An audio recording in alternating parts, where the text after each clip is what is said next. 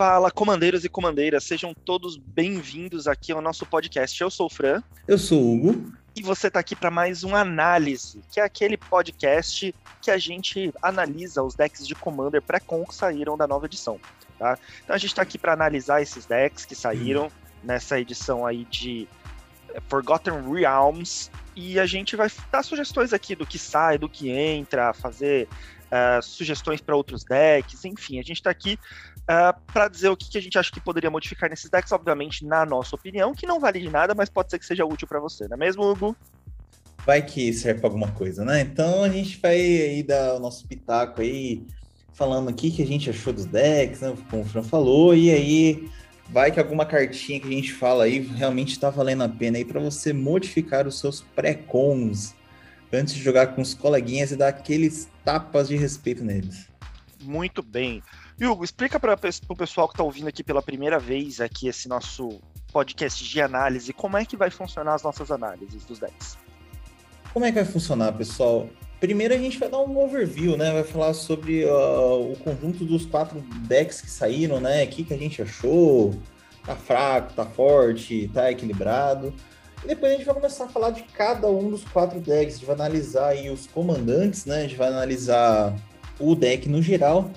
E vamos falar, dessa vez vai falar duas cartas que podem entrar no deck, duas cartas que devem sair do deck e destaques, né? Que são cartas que saíram dentro do deck, mas eles podem fazer grandes uh, coisas em outros commanders que nós temos por aí, né? Porque, como você já sabe, não necessariamente aquela carta é somente para aquele deck, né? Ela pode servir para vários outros decks, ter salvação de várias outras coisas. É, só complementando aí o Hugo, na verdade é cada um de nós vai falar sobre duas cartas, tá? Então, no final desse podcast aqui, para cada deck você vai ter sugestões de quatro cartas para entrar, quatro cartas para sair e talvez quatro destaques, tá? Não necessariamente os destaques a gente escolhe é, dois, pode ser que tenha menos, né? Uh, Sim. Bom, então, uh, explicadas as regras de como vai funcionar essa análise, fala um pouquinho no geral aí, Hugo, por favor, da sua opinião sobre esses decks que saíram aí de Forgotten Realms. Bem, a gente teve uma novidade, né? Porque normalmente os primeiros commanders que começaram a sair, né, no lugar, no lugar dos decks iniciais, eles tinham pouquíssimas cartas novas, né? Acho que no máximo eram três, quatro cartas, assim, foi, foi Zendikar, foi Commander ou Kaldenheim Commander. A gente teve bastante cartinha em cada deck, né? Então impressionou, né? Já tá cartas tendo... Novas, ter, cartas novas, ter você quer cartas dizer cartas novas, né? exclusivas, Hugo? Isso, ter, ter cartas exclusivas para o Commander, né? O Commander é, de D&D. Foi, foi bem interessante né, ter, ter mais cartas uh, que não saíram na, na, edição regular, né, saíram no Commander, isso me impressionou bastante. Outra coisa que me impressionou, não sei se, for, se, impressionou o Fran também, é que teve muito reprint bom. Reprint de coisa que tava cara, né? Por exemplo, o deck da Fúria Dracônica, né, que a gente vai falar mais pra frente, que teve reprint de invocações da Estirpe que é uma marcha instantânea, cinco qualquer e duas verdes, é, você escolhe um tipo de criatura. Revela cartas do topo do seu Grimório até revelar X cartas de criatura do tipo escolhido, sendo X o número de criaturas que você controla daquele tipo. Então, se você tinha três criaturas na mesa do tipo dragão, você vai revelar até 23 dragões. Vai colocar tudo em jogo e depois embaralha o, as cartas reveladas no deck né? Essa carta estava mais de 100 reais aí, né? Ela foi criada em Commander 2016, estava necessitando muito de um reprint e reprintou. Então, teve vários reprints muito bons nessa edição. É, gostei que, a Wizards olhou isso aí, né? E colocou essas cartinhas boas de reprint. Eu achei bem equilibrado os commanders, tá? todos estão meio que no mesmo nível. digamos, melhor, eu acho que o Fúria Dracônica e o o deck da. Se lembrar da Galeia, o Aura de Coragem, eles são um pouquinho mais fortes, mas tá bem equilibradinho. Não tem aquele deck que é o pior de todos dessa vez, né? Não, é, eu acho que assim. É, se a gente for comparar com a edição anterior, com os decks da edição anterior, que foi do Strixhaven, eu acho que ali eles estão bem mais fracos do que o da edição anterior mas a gente não consegue comparar tanto, porque é como a gente eu, eu, expliquei lá no nossa análise anterior.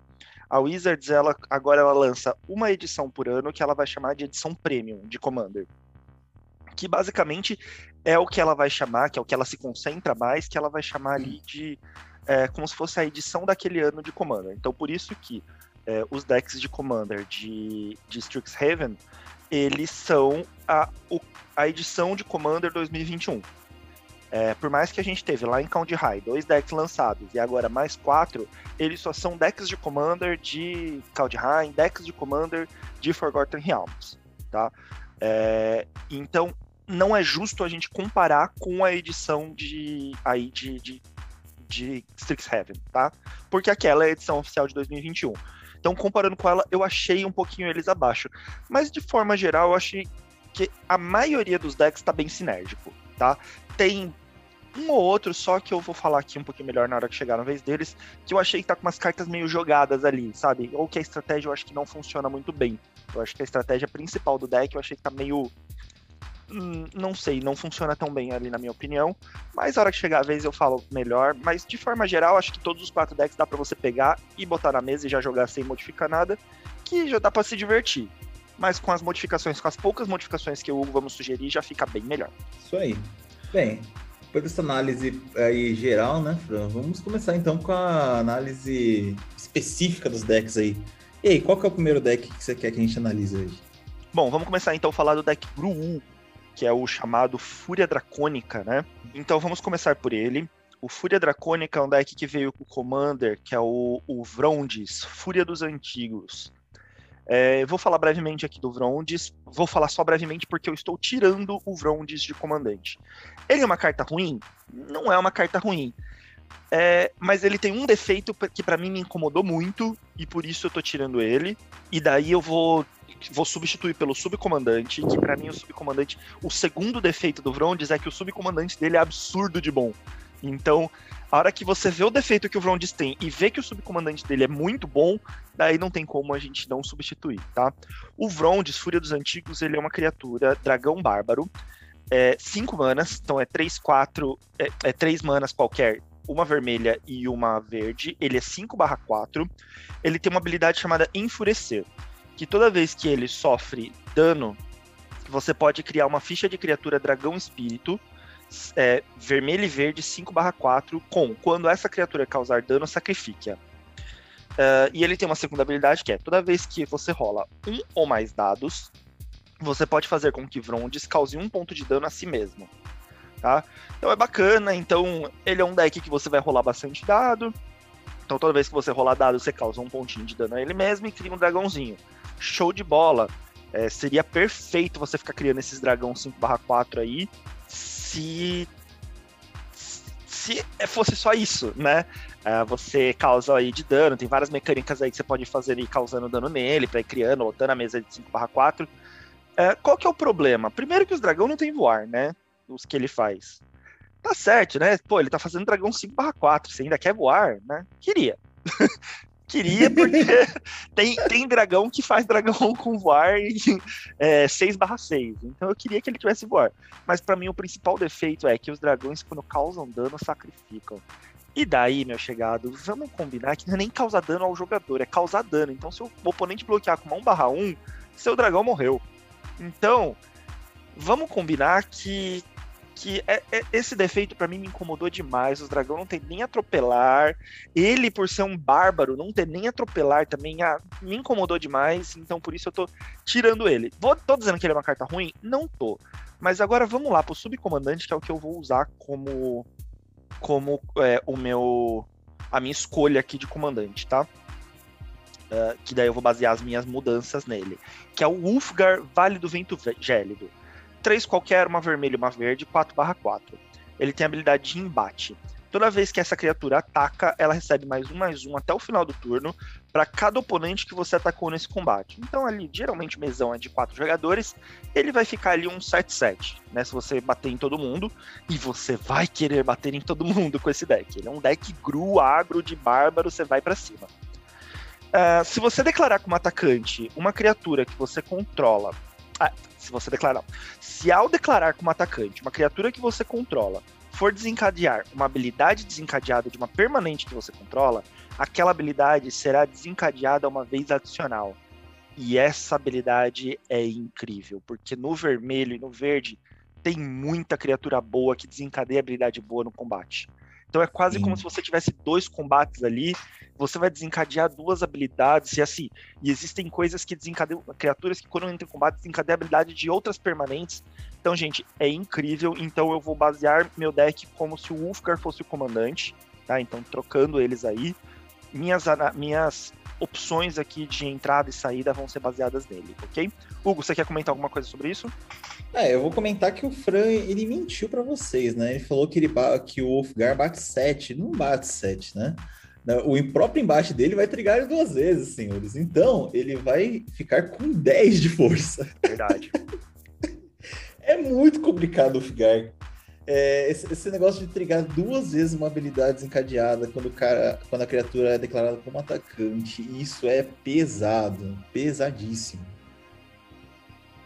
Verdade, o Hugo tem toda a razão, me equivoquei aí. Bom, então vamos lá falando da, das minhas cartas que entram e que saem. É, primeiro eu vou falar as duas cartas que saem. Bom, primeiro então que eu tô tirando é o Dragão Averno de Borgadã. Ele é um dragão, obviamente, lampejo, voar 5/5 seis manas qualquer, duas vermelhas para baixar, então é oito manas. E quando ele entra em, em, campo de batalha, você causa cinco pontos de dano distribuído à sua escolha entre o número qualquer de alvos. Por que, que eu tô tirando? Primeiro que é, no, no, deck de, com o antigo comandante, ok, fazia sentido você usar um dragão, porque ele era um deck temático ali no dragão. Mas trocando ali o comandante, não faz sentido você fazer um deck tribal de dragão. Você quer fazer um deck tribal de, de combate, tribal de soco na cara. Então, esse daqui não faz sentido. Sem contar que, vamos combinar que 8 manas para fazer um 5-5 que entra em jogo causa 5 de dano é uma carta cansada, gente. Para Commander, causar 5 de dano quando entra, tem coisas que fazem melhor por custo menor de mana.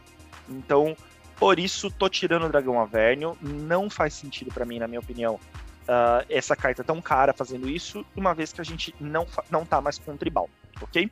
Bom, a segunda carta que eu tô tirando é o Espreitador Aeronal. Ele é outro dragão, então, mais uma vez, se a gente tá trocando a temática do deck, não faz sentido é, essa criatura, que é um dragão, duas qualquer, duas vermelhas, três, três voar.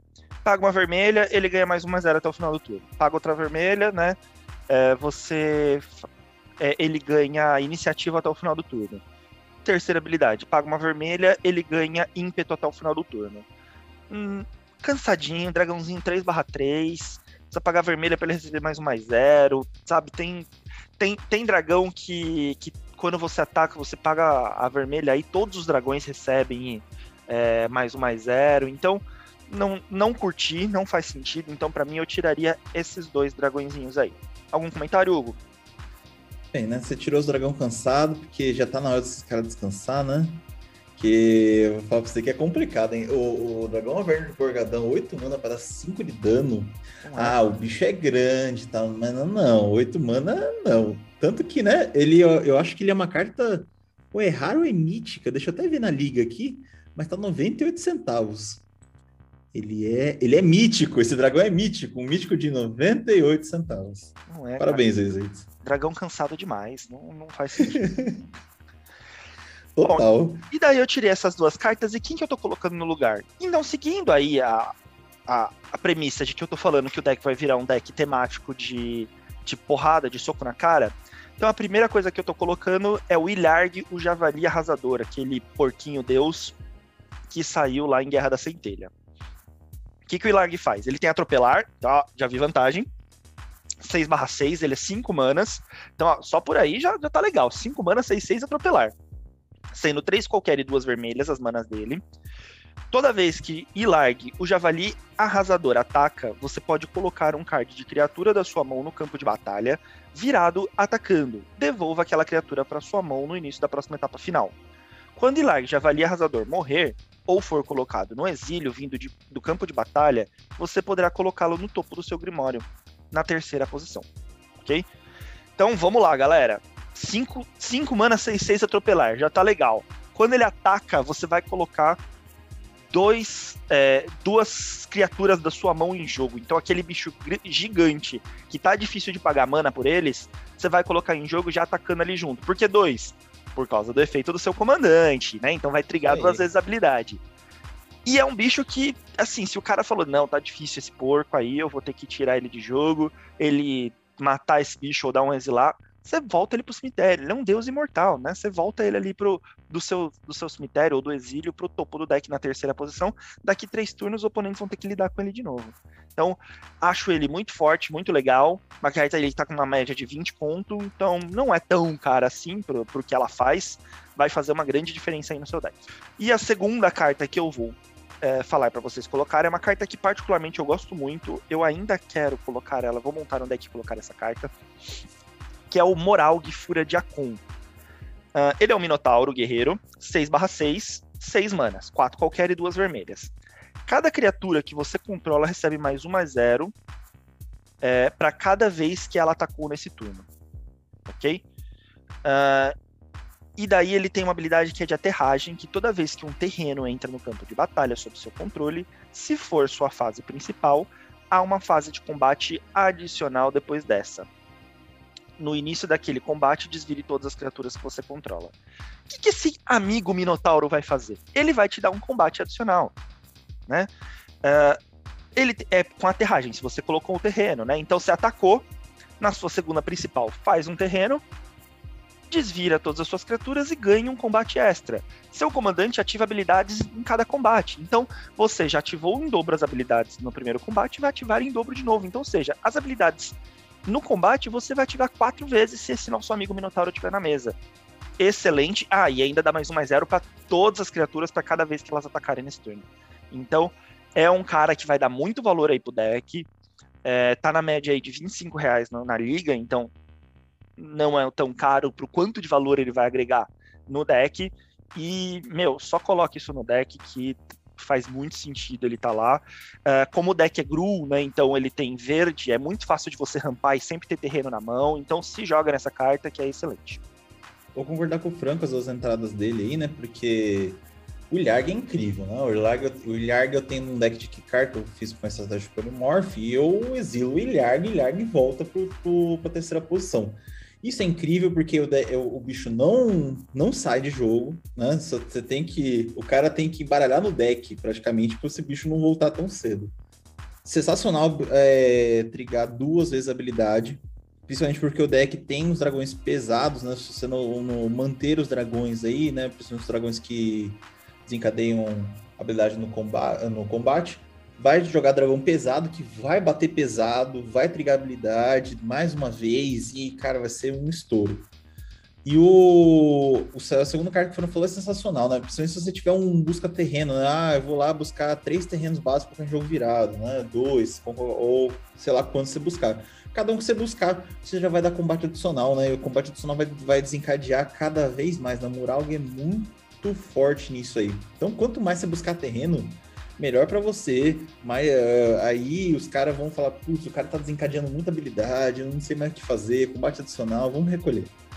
É isso que os caras vão ter que fazer como opção. É isso aí. Bom, e daí dos destaques, né? Eu tentei colocar em destaques não cartas tão específicas de forma geral, eu coloquei cartas que eu acho que vão ser úteis, que saíram exclusivamente, tá? Então, destaque, eu nunca vou falar de carta que já é, que é reprint, né? Eu sempre vou falar de carta que é que saiu exclusivamente na, nesses decks de Commander. Uh, e eu tentei colocar cartas que eu acho que podem ser úteis de forma geral em vários decks diferentes. Tá? Então, meu primeiro destaque é pro Druida da Purificação. É um humano druida de três manas qualquer e uma verde. 2 barra 3. Quando ele entra em, no campo de batalha, começar por você, cada jogador pode escolher um artefato ou encantamento que você não controla e destrua cada permanente escolhida dessa forma. Tá? Então, o que, que é legal? É, quando ele entra em jogo, vai sair quatro artefatos e encantamentos da mesa que você não controla. Então, assim, por mais que você só vai escolher um, se dane, os outros jogadores vão escolhendo o resto. E ele é habilidade de ETB, então, ou seja, quando ele entra em jogo é que desencadeia essa habilidade. Então, além dele ser muito útil para deck verde ali, por mais que ele seja carinho, né? Quatro manas, para deck verde, que você, de repente, se você tem um deck verde, azul e branco, você vai poder dar blink nesse bicho, né? Se você tem um deck aí da Meren, que você vai ficar podendo voltar ele do cemitério para para ativar esse efeito várias vezes, ou enfim, só na vez, na vez que ele entra já é muito útil, já destrói quatro. Como artefato e encantamento são coisas que basicamente todo mundo tem, é importante você ter um hate disso no, no deck. Então eu acho ele útil para muitos decks verdes, tá? Então é, coloco ele aí como um destaque. Essa carta e é pra irritar, hein? É, uma carta bem legalzinha. Se ficar voltando, Olha, ela vai irritar. Pensando na Meren, todo turno se voltando, todo, todo turno os caras tendo que escolher entre si aí o que, que vai explodir ou não. Olha, essa carta é pra irritar os coleguinhas. Ah, a gente de artefato chora. já, já consigo ouvir o choro de um amigo meu. É, então. Ouvi aqui no áudio aqui também esse choro. e o meu segundo destaque aqui é para uma carta vermelha que tá 1,74 no menor da liga. Uh, e que eu acho que ela também vai ser bem útil. É uma Aura Maldição, chama Bruxaria Enlouquecedora, uma qualquer e duas vermelhas. Você encanta um jogador. Toda vez que o jogador encantado conjurar uma mágica de não criatura, role um D6 e daí bruxaria encantadora causa aquele jogador um dano igual ao resultado. É, em seguida, anexe bruxaria encantadora a outro oponente aleatório. É, sim, Hugo, estou flertando com o caos novamente. Mas. Sim, tá caótico. Até, até, o final do ano você vai montar um deck caótico. Não, mas, como eu falei, eu não gosto do caos pelo caos. O caos sem sentido. Eu gosto do caos controlado. Essa daqui é uma carta excelente. Primeiro que ela é 3 manas, ela é ímpar. Então, pro deck de Oboshi, isso é excelente, porque ela vai causar o dano dobrado. Vai dar um D6, então assim, o mínimo que ele vai dar é um. Ah, tá bom, não tem problema. Dá, dá um de dano. É, mas toda vez que, ele, que um jogador, aquele jogador que tá encantado fizer uma mágica de não criatura, ele vai tomar aquele 1d6 ali. Se você tiver com um oboche ou qualquer coisa que dobra na mesa ali, ó, é, vai dobrar o dano, enfim, daí é contigo. É, e daí você pega essa cartinha e encanta em outro jogador. Então, assim, não rola nem aquele hate falando assim, você tá me perseguindo, você colocou essa hora só em mim. Primeiro que quem te deu dano foi a sorte, né? Você poderia ter tomado um só de dano. Se você tomou seis, a culpa não é minha. E segundo que assim, é cada turno vai em um. Então, e o jogador ele tem a opção de baixar uma criatura, né? Ele pode fazer criatura em vez de fazer uma outra mágica de não criatura para tomar o dano. Então, eu acho que é uma carta bem justa, útil, é, na medida certa ali, ela vai ser divertida, então por isso que eu coloquei como destaque. Isso aí, né? E aí, se você tiver algum outros decks aí, tem o, o verde vermelho. Qual o nome daquele comandante que dá 6 de dano, Frank? Aquele comandante incrível. Ruriktar, lembrei. Se você tiver Ruriktar, cara, o cara vai tomar 6 de dano na cara e ainda vai ter que rolar um dado para tomar mais dano, né? Então, assim, é, essa, cartinha aí é, é, é, complicada. E como o Fran falou, né? Não tem como ficar se irritando com você. Tá indo aleatório. O cara jogou um dado, jogou uma moeda e foi pra você. Não tem muito o que fazer. Não foi o cara mirou em você, né? Exatamente. E Hugo, mande então quais são as modificações para esse deck. Bem, é... só completando as análises do Fran antes, eu também não vou usar o Vrondis, né? Nem o Klauf, por causa do Wolfgar. Tá? O Wolfgar, o Fran já falou tudo que tinha falado esse cara. Esse cara é excelente. Então eu vou também montar o deck baseado nele, tá? Só que tem outros detalhes sobre o deck, que é, por exemplo, o deck é muito equilibrado. Eu notei que se você pegar o Wolfgar, pegar o Vrondes ou pegar o Klauf e ficar trocando, o deck não perde a sua essência tá muito equilibrado entre temática de dragão, temática de dados e temática de combate. De combate não. De desencadear a habilidade adicional de combate. Isso é bem interessante nesse deck. Né? Eu acho que foi o único que eu reparei isso, que se você ficar trocando o comandante, o deck vai rodar da mesma maneira. É até uma vantagem, né? Se você comprar esse deck, você acaba tendo, podendo jogar de três formas diferentes com o deck é, e sem, sem perder a qualidade, né?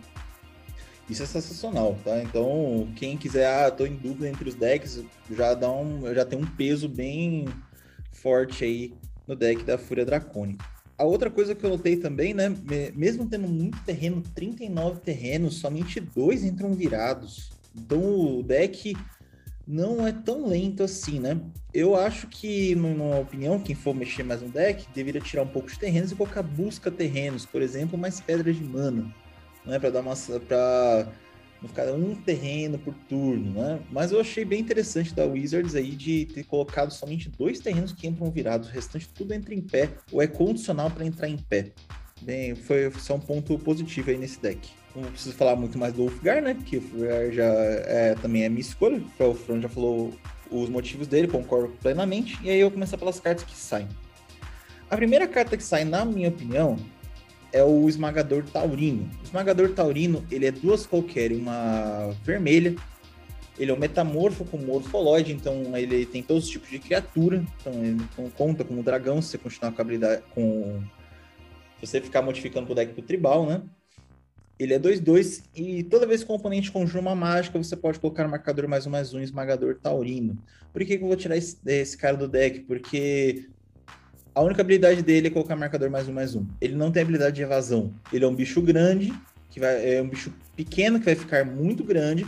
Só que se o cara bloquear com um token 1 barra 1, que, que qualquer que seja, ou 0 barra 1, qualquer que seja, não acontece mais nada, né? Não tem. Aí, para você deixar ele poderoso, você precisa colocar várias evasões nele.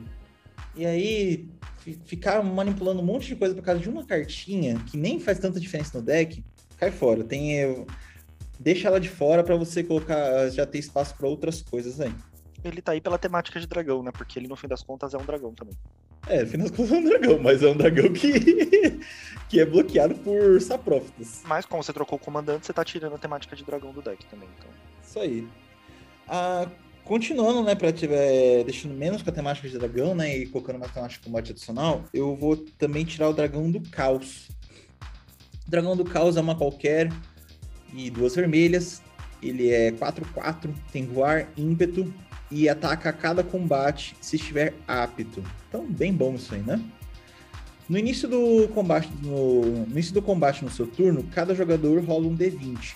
Se um ou mais oponentes tirarem o maior resultado, Dragão do Caos não poderá atacar aqueles jogadores ou Planeswalkers que eles controlem neste combate. Ele é problemático porque ele é um bicho muito bom para bater, é pouco, é por custo baixo, bate bem, tem corpo grande, só que ele te trava, né? Se o cara que você quer bater, você precisa bater, e o, o cara, esse cara jogou o dado, tirou o maior número, ele não pode ser atacado. Nem, o plane, não os planinautas, nem os planinautas dele. Você vai ter que mirar o ataque para outro. Então, o deck, ele não é desse tipo, não, não é um deck caótico, não é um deck muito aleatório, né? Ele precisa, você precisa de, ter uma certa mira. E como ele te, pode te impedir de você finalizar um oponente quando é com ele, né, por causa do efeito de dado, eu tiraria ele do deck. E digo mais, se você comprar essa carta no late game, você vai querer morrer. No early game, beleza, né? Você tá com todos os oponentes na mesa e você quer mais é bater menos rápido. Três manas, ele vai bater bastante. Mas no late game, se der esse draw aí, você vai querer. Você precisando resolver alguma coisa, você der esse draw desse bicho aí, você vai ficar pé da vida. É, eu preciso bater no cara e eu não consigo bater no cara, porque. E, imagina se ele é o único oponente, né? Você vai tirar o maior número que você, por exemplo. Né? Quer dizer, ele sempre vai tirar um número que não pode ser, não pode bater em você. Qualquer número não importa, não, é, o dragão não vai poder bater nele. Então, ele é um grande empecilho, né? Então, gente, dependente da, da estratégia do deck, né? Se você quiser manter a nossa sugestão ou não, ele cai fora. Colocando as estratégias que entram, agora basear, eu vou aumentar então no deck a possibilidade de, de ter mais. Ah, possibilidade não, eu vou aumentar no deck a quantidade de criaturas ou coisas que desencadeiam que podem desencadear habilidades adicionais de combate. Então, para começar, para começar, eu colocaria a Etali, Tormenta Primordial. A Etali ela é quatro qualquer e duas vermelhas, 6/6. Ele é uma criatura lendária, um, um dinossauro ancião. E toda vez que a Etali atacar, Exile o card do topo do Grimório de cada jogador. Em seguida, você pode conjurar qualquer número de mágicas dentre aqueles cards sem pagar os seus custos de mana, né? A gente vai, só um detalhe importante, vai ignorar a velocidade da carta, né? Então vai, exilou, joga e seja feliz. Bem, não precisa, assim, ela não tem evasão, não tem problema. Ela é um bicho que, quando atacar, com o Wolfgar na mesa, vai desencadear duas vezes a habilidade. Então você vai exilar duas cartas do topo de cada deck e vai jogar essas cartas, né? Sem pagar os seus custos de mana. Isso é incrível. A, a Etali já é uma carta que dá susto quando ela bate, né? Porque já essa história de exilar todo mundo aí, você pode exilar a carta do cara, o cara tá precisando, e você vai lá e joga no lugar dele. Agora, ela já causa problema, causando problema em dobro, então, por causa do Wolfgar, ela tem que entrar dentro do deck. Sobre a Itália, gente. A Itália é incrível. É, eu não coloquei na minha, na, na, minha lista porque eu tinha certeza que ia estar na do Hugo. Então, ela é incrível. Ela é uma carta que em condições normais cai na mesa, todo mundo já mira ela para tirar ela, resolver ela logo, porque senão ela vai ficar roubando carta do seu topo e colocando contra você mesmo. Ela com essa habilidade dobrada, então, gente, é, é de arregaçar. E para mim a Itália só tem um defeito que é ela não é um dragão. Porque eu queria muito usar ela no meu deck ah, de herdeiro de um dragão. Bem, é que Deus não dá da cobra, né? A outra carta que eu vou falar para vocês, é, para vocês pensarem no deck do Wolfgar, né? É a Ruína de Balaged. A Ruína de Balaged é 7 manas incolores, é um Eldrazi, 7 5. E toda vez que Ruína de Balaged ataca, o jogador defensor exila duas permanentes que ele controla. Por que, que eu estou colocando ele? Primeiro, os Eldrazi estão muito caros. Né? A, minha escolha inicial seria os Eldrazi. Não tem muito o que dizer a respeito disso. Né? Imagina os Aniquilador 4 virando Aniquilador 8. Mas como está muito caro, vamos colocar então coisas baratas que fazem efeitos parecidos. Ruína de Balaguete faz isso, né? O, né, é, eu digo, digamos que é um, um aniquilador 2.0, né? Porque não é sacrifica, exila e, e tchau. Né? Então, com o Ulfgar na mesa, o cara não vai exilar duas, né? O jogador defensor, vai exilar quatro. E dependendo do deck que você tá batendo com bala Gued, exilar quatro permanentes, é... o cara vai pensar se vai continuar o jogo, né? Ou vai perder peças importantíssimas aí que pode prejudicar né, o jogo dele mais pra frente. Então, ou ele vai tomar na cabeça, já tem um bicho de 7/5 batendo, e ele vai perder peças importantes ou ele pode até desistir, porque dependendo da quantidade de peças que ele perder, ele não tem mais o que fazer. E se você pegar a, junção aí do, do Moralg, né, que o Fran colocou, esse bicho vai ter uma, imagina, uma nova etapa de combate, você vai lá mais quatro permanentes daquele cara, né? Então é falar, cara, você vai se render ou não vai? Então, por causa disso aí, né, da habilidade de exilar em, em quatro, quatro permanentes, né, dependendo da situação, com o Wolfgar na mesa, eu colocaria ela no deck aí.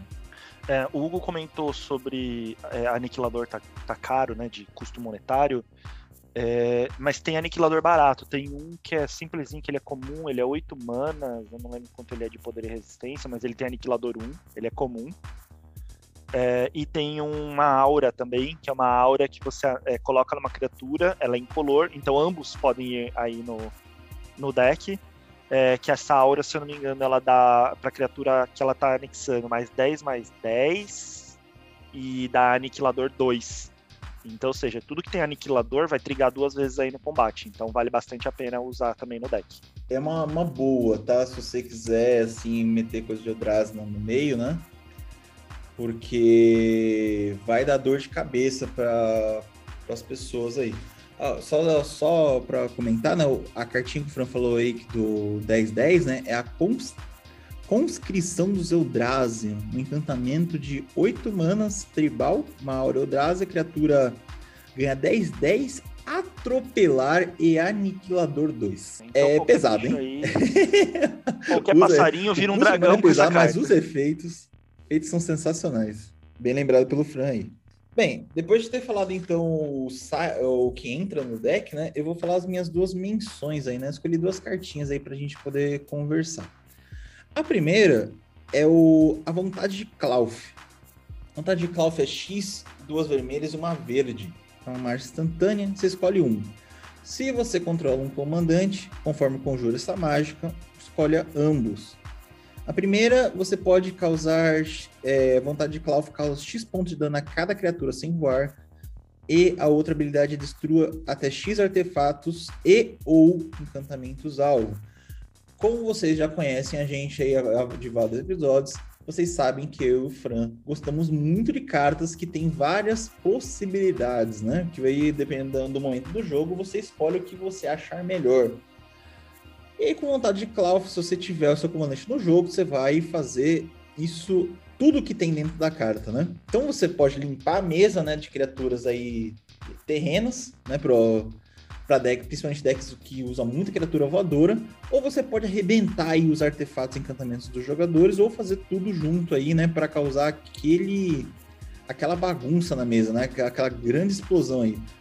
Então, por, então você que tem deck aí que precisa limpar a mesa e lim, muito, o pessoal faz no, no seu playgroup faz muito token, ou o pessoal faz muito artefato e encantamento, você quer ter mais uma, uma, uma carta que tenha várias possibilidades de quebra de coisas, eu aconselho a você à vontade de Clough. A outra carta que eu vou falar com vocês é uma carta que me impressionou pelo efeito, né? Ela tá bem baratinha na liga, né? Tá 74 centavos, mas me impressionou o efeito porque, se eu não me engano, é o primeiro em seu tipo que faz é, o efeito que eu vou falar agora, que é a Fenda do Subterrâneo, que é um terreno é, vira, adiciona uma incolor, paga 5, vira, exila a fenda do subterrâneo, role um D10. Coloca o artefato, a criatura ou o planalta alvo no grimório do seu dono, logo abaixo de X cartas do topo daquele grimório. Sendo X o resultado, você só pode ativar essa habilidade com um feitiço. Então, assim, ele é um terreno que pode que é um, é um terreno spot removal, né? Ele pode resolver problemas da mesa. Então é um terreno que pode resolver planinalta, resolver criatura ou resolver artefato. E dependendo do quão bom você rolar o dado aí, por exemplo, ah, rola um D10 e cai 10, né? Pô, você vai colocar o bicho abaixo de 10 cartas acima do topo. Quer dizer, vai demorar muito para voltar esse problema aí, né? Que tá dando dor de cabeça na mesa. E aí, depois de 10 compras da pessoa, né? Aí a carta chega e talvez você já tenha outras maneiras de resolver, ou a própria mesa resolva aquilo, né? Ou talvez aquela carta já não faça mais tanta diferença na mesa. Então, por ser um terreno que tem esse efeito único, é a primeira vez que eu vejo um terreno que faz tanta coisa boa, né? E como já falei, nós gostamos de, de cartas que façam, resolvem várias coisas. Eu vou indico aí como a nossa menção, né? Mas é para qualquer deck, viu, pessoal?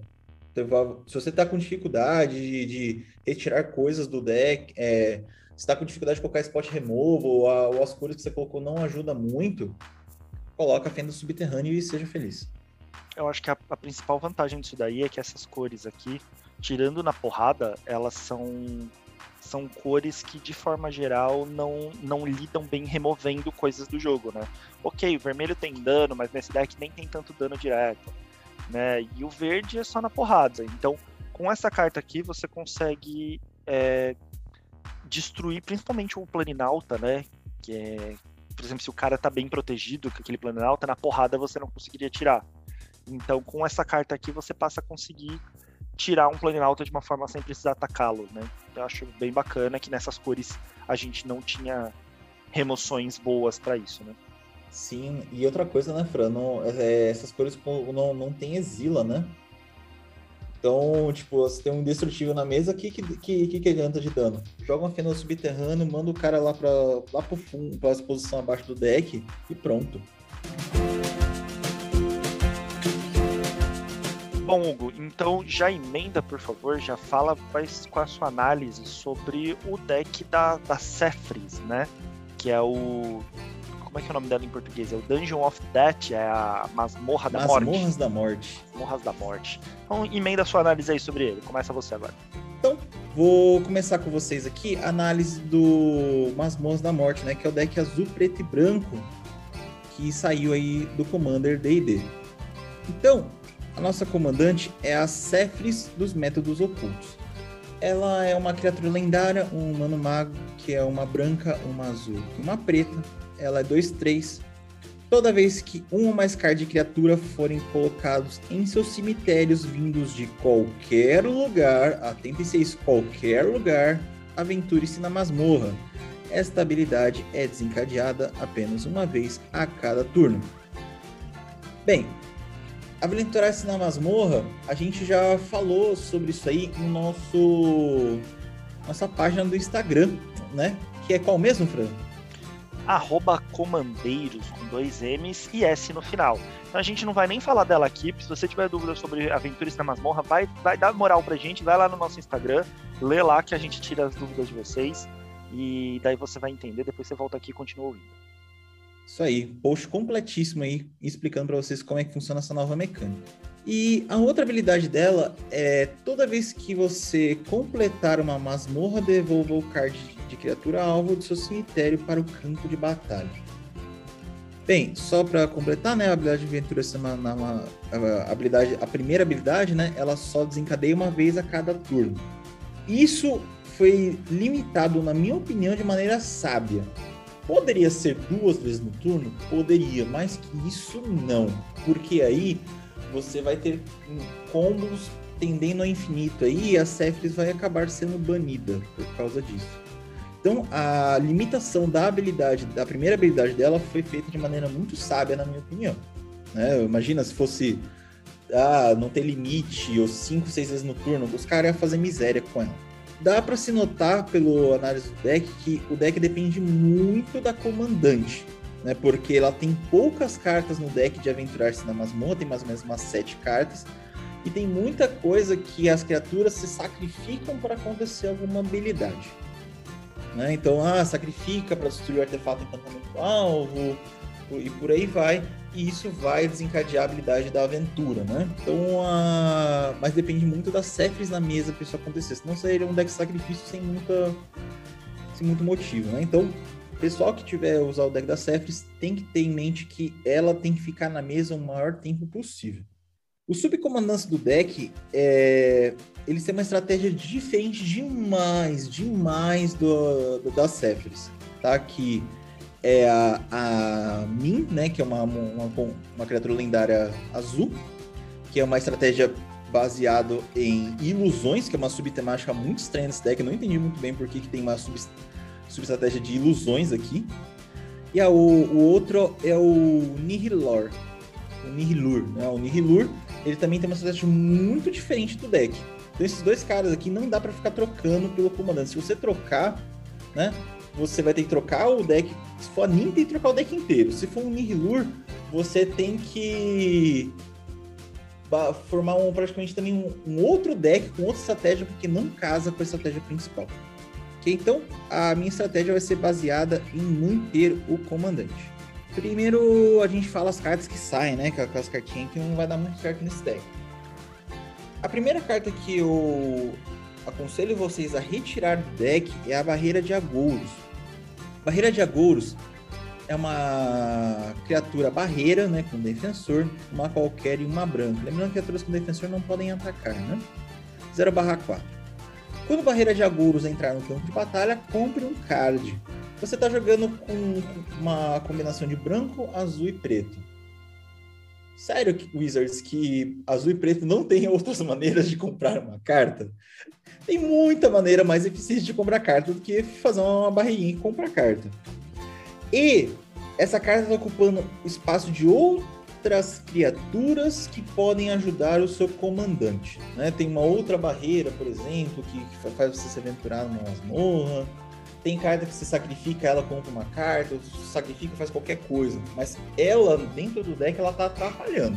Pra mim foi meio que assim, ai, tá faltando carta. O que, que eu coloco? Coloca a barreira de agoros aí, que os caras os cara compram e não choram. Então, essa é a primeira carta que eu retiro do deck. Uh, a outra carta que eu vou retirar desse, desse deck é a Bolsa Sempre Cheia de Bucknard. Bucknard. Cadê a bolsinha aqui? Achei. Bem, ela é um artefato que é duas qualquer. Paga uma qualquer, vira, role um D4 e cria o resultado de fichas de tesouro igual ao resultado. O jogador à sua direita ganha controle de bolsa sempre cheia de booknard, né?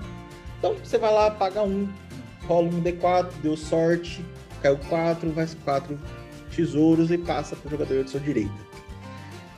Bem, ela não é nem um pouco interessante nesse deck, por motivo que ela dar para os seus oponentes um recurso. Pô, você. O deck não é baseado em ajudar, não é um group hug. Por que, que você vai meter um group hug dentro desse deck? E outra, você pode se dar muito mal com essa carta, porque você pode rolar um D4 e cair um. Faz um tesouro, passa pro cara do seu direito. O cara do seu direito vai lá e tira 4. Todo mundo tira 3, 4, 3, 4. Só você quebrar a cara. E quando for chegar a sua vez, alguém pode quebrar a bolsa sempre cheia. Então, quer dizer, você deu recurso para todo mundo.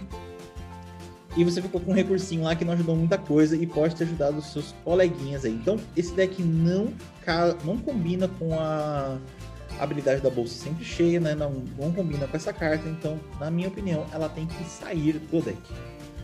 Concordo, eu ia tirar ela também, mas daí hoje a gente, nesse daqui, diferente do top da edição, a gente tem acesso né, às listas uns dos outros antes. E como eu já tinha visto que o Hugo já tinha tirado, então não precisei tirá-la.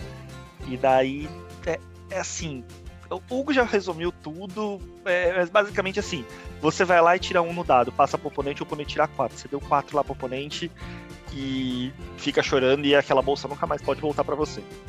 Então, é, é, complicado, tem que tirar. Isso daí não, não vale a pena, não. É, então, o falou de não voltar, né? E o cara pode simplesmente não pagar o custo de um D4. Fica com ele lá e acabou. Fica lá um artefato lá pra ele e não vai passar pra ninguém.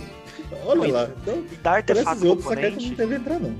Dar artefato pro oponente é complicado, porque se o deck dele for baseado em artefato, você pode estar tá dando ali um monte de recurso para ele ganhar mais força. Então, por exemplo, se o deck dele é baseado ali, tem um chapeamento craniano, ou tem aquela Kiri que ganha mais, mais zero para cada artefato, você só tá dando combustível para essa fogueira aí. Então, tira isso fora. Bem, falei as cartas que saem, né? Vamos para as cartas que entram. Bem, as cartas que entram, elas são baseadas no comandante, então eu vou para duas linhas, né? A primeira linha que eu vou é a linha de fazer mais aventuras. Então a minha sugestão para vocês fazerem mais aventuras, né, se aventurar mais nas, nas masmorras aí do seu deck, é o AC, é o Acererak, o Arclit, né? Então o Acererak, ele é uma criatura lendária, duas qualquer, uma preta, um zumbi mago, 5-5. Então é 3 mana para um bicho 5-5, né? Já é, já é diferenciado. Efeito dele. Quando a Sererak, o Arclit, entrar no campo de batalha, se você não completou a tumba da aniquilação, devolva ele para a mão do seu dono e aventure-se na masmorra. Toda vez que a ou Arclit ataca, para cada oponente, você cria uma ficha de criatura zumbi preta 2-2, a menos que aquele jogador sacrifique uma criatura. Então é o seguinte, enquanto você não tiver com a tumba da aniquilação como a sua aventura, né? Ah, eu tô jogando outra outra masmorra. Você vai jogar ele enquanto tiver mana e vai fazendo aí, se aventurando enquanto tiver mana, ou, né, você pode fazer uns combinhos aí, né, com a, a Tempestade de Teto, se eu não tô enganado o nome da cartinha. Deixa eu só pegar aqui, Tempestade de Telhado que ela é sim qualquer uma azul, é um encantamento que você pode pagar zero ao invés de pagar o custo de mana de mágicas criaturas tipo zumbi que você conjura, né? Pra quem é, quer ser combeiro aí, tem uma opção de você jogar os dois e ficar pagando, não ficar pagando mana e fazer a, fazer aventuras infinitas aí, devolver todas as criaturas do cemitério pro jogo. Então, ele já é excelente por causa disso, ele pode te ajudar você a fazer muitas aventuras na, na masmorra pela primeira habilidade, enquanto você não tiver com, completado aí, né, a tumba da aniquilação. E a outra habilidade dele também é muito boa. Vamos imaginar que já tá na mesa. Ele vai bater e aí para cada oponente seu, você vai criar um token 2-2 tipo zumbi, a menos que aquele cara sacrifique uma criatura. Se o cara for deck de token, vai perder uma fichinha, né? Vai, você vai fazer aquele controle, aquele controle populacional de praxe. Mas se o cara não é baseado em deck de fazer muita criatura, ele vai ter dor de cabeça. Ele vai preferir não sacrificar criaturas dele, só fazer seus tokens aí para bater cada vez mais ou para ter criaturas aí para defender aí o seu lado na mesa, né? Então, por ajudar você aí na, na aventura e talvez aí te dar alguns tokens aí de brinde, coloque ele no deck. A segunda carta que eu vou falar para vocês, né, a segunda carta que entra, na minha opinião, agora é pra gente fazer a manipulação aí de deck, né? Como a gente viu, a nossa comandante, ela deixa você aventurar-se na masmorra toda vez que uma ou mais cartas de criatura forem colocadas no cemitério, no seu cemitério é vindo de qualquer lugar. Quer dizer, você descartou, você pode se aventurar na masmorra. Você similou de alguma maneira, né? você pode se aventurar na masmorra. Então, para ajudar você nessa aventura cada vez mais na masmorra e de outras maneiras, eu vou sugerir para vocês o Sussurrador da Ruína. Que ele é três qualquer e duas pretas. Ele é uma criatura pesadelo demônio, 6-6. 5 mana 6-6, já tem aquele corpo pesado para sentar o tapa nos outros. Voar e atropelar. Né? Então ele vai ser dor de cabeça para todo mundo aí que você for atacar. A habilidade dele que realmente importa pra gente, fora aí a pancadaria, né? Paga dois pontos de vida, use Vigiar 2. O que é Vigiar 2? Uma habilidade que foi criada na, em Ravnica, que você olha os dois cards no topo do seu Grimório. Depois, coloque qualquer número deles em seu cemitério e o restante no topo do seu Grimório em qualquer ordem. Quer dizer, com a sua comandante, você paga na mesa, você paga dois, com a habilidade do Sogro da Ruína, olha as duas cartas. Opa, uma das cartas aqui é uma criatura eu acho que eu vou fazer o seguinte, eu vou colocar ela no cemitério e aqui essa outra cartinha aqui que eu tava querendo, ela vou deixar ela no topo, né? Finalmente ela veio. É sensacional, porque você tá pagando sempre dois de vida para trigar essa habilidade, vai colocar a carta no cemitério e vai se aventurar na masmorra. E só um detalhe, pessoal, essa habilidade dela é limitada, da Cephris é limitada a uma vez a cada turno. Então, no turno de cada um, você tendo vida para isso, claro, você pode usar o Sussurrador da Ruína e vai se aventurar na masmorra em cada um dos turnos dos seus oponentes. Então você vai manipular seu topo do seu deck, vai colocar a criaturinha lá no, no cemitério que pode voltar depois para o jogo e vai saber o que, que tem aí para poder controlar os seus oponentes nos próximos turnos, né? Então, por causa desse, dessa maneira diferente, né, de você colocar carta no cemitério para ajudar o seu comandante a se aventurar, eu indico para vocês o Sussurrador da Ruína. Aí eu concordo com as duas modificações aí do Hugo. O, o acelerar aqui eu particularmente não, não teria colocado, porque como ele saiu nessa edição mesmo, né? Eu preferi buscar minhas alternativas aí de cartas que não fossem dessa própria edição. Então é eu, por isso que eu não coloquei, né? Da, da edição de Forgotten Realms.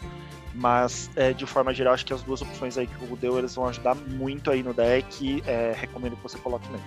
Então, beleza. É, agora, pra gente finalizar né, a, a, minha parte da análise, eu vou dizer para vocês aqui quais são os meus destaques. O primeiro destaque que eu dou para vocês é o Revivificar. O Revivificar, ele é duas qualquer e uma branca, uma mágica instantânea. Efeito dele, né? Role um D20 e some ao resultado o número de cards de criatura em seu cemitério que foram colocados lá do campo de batalha neste turno.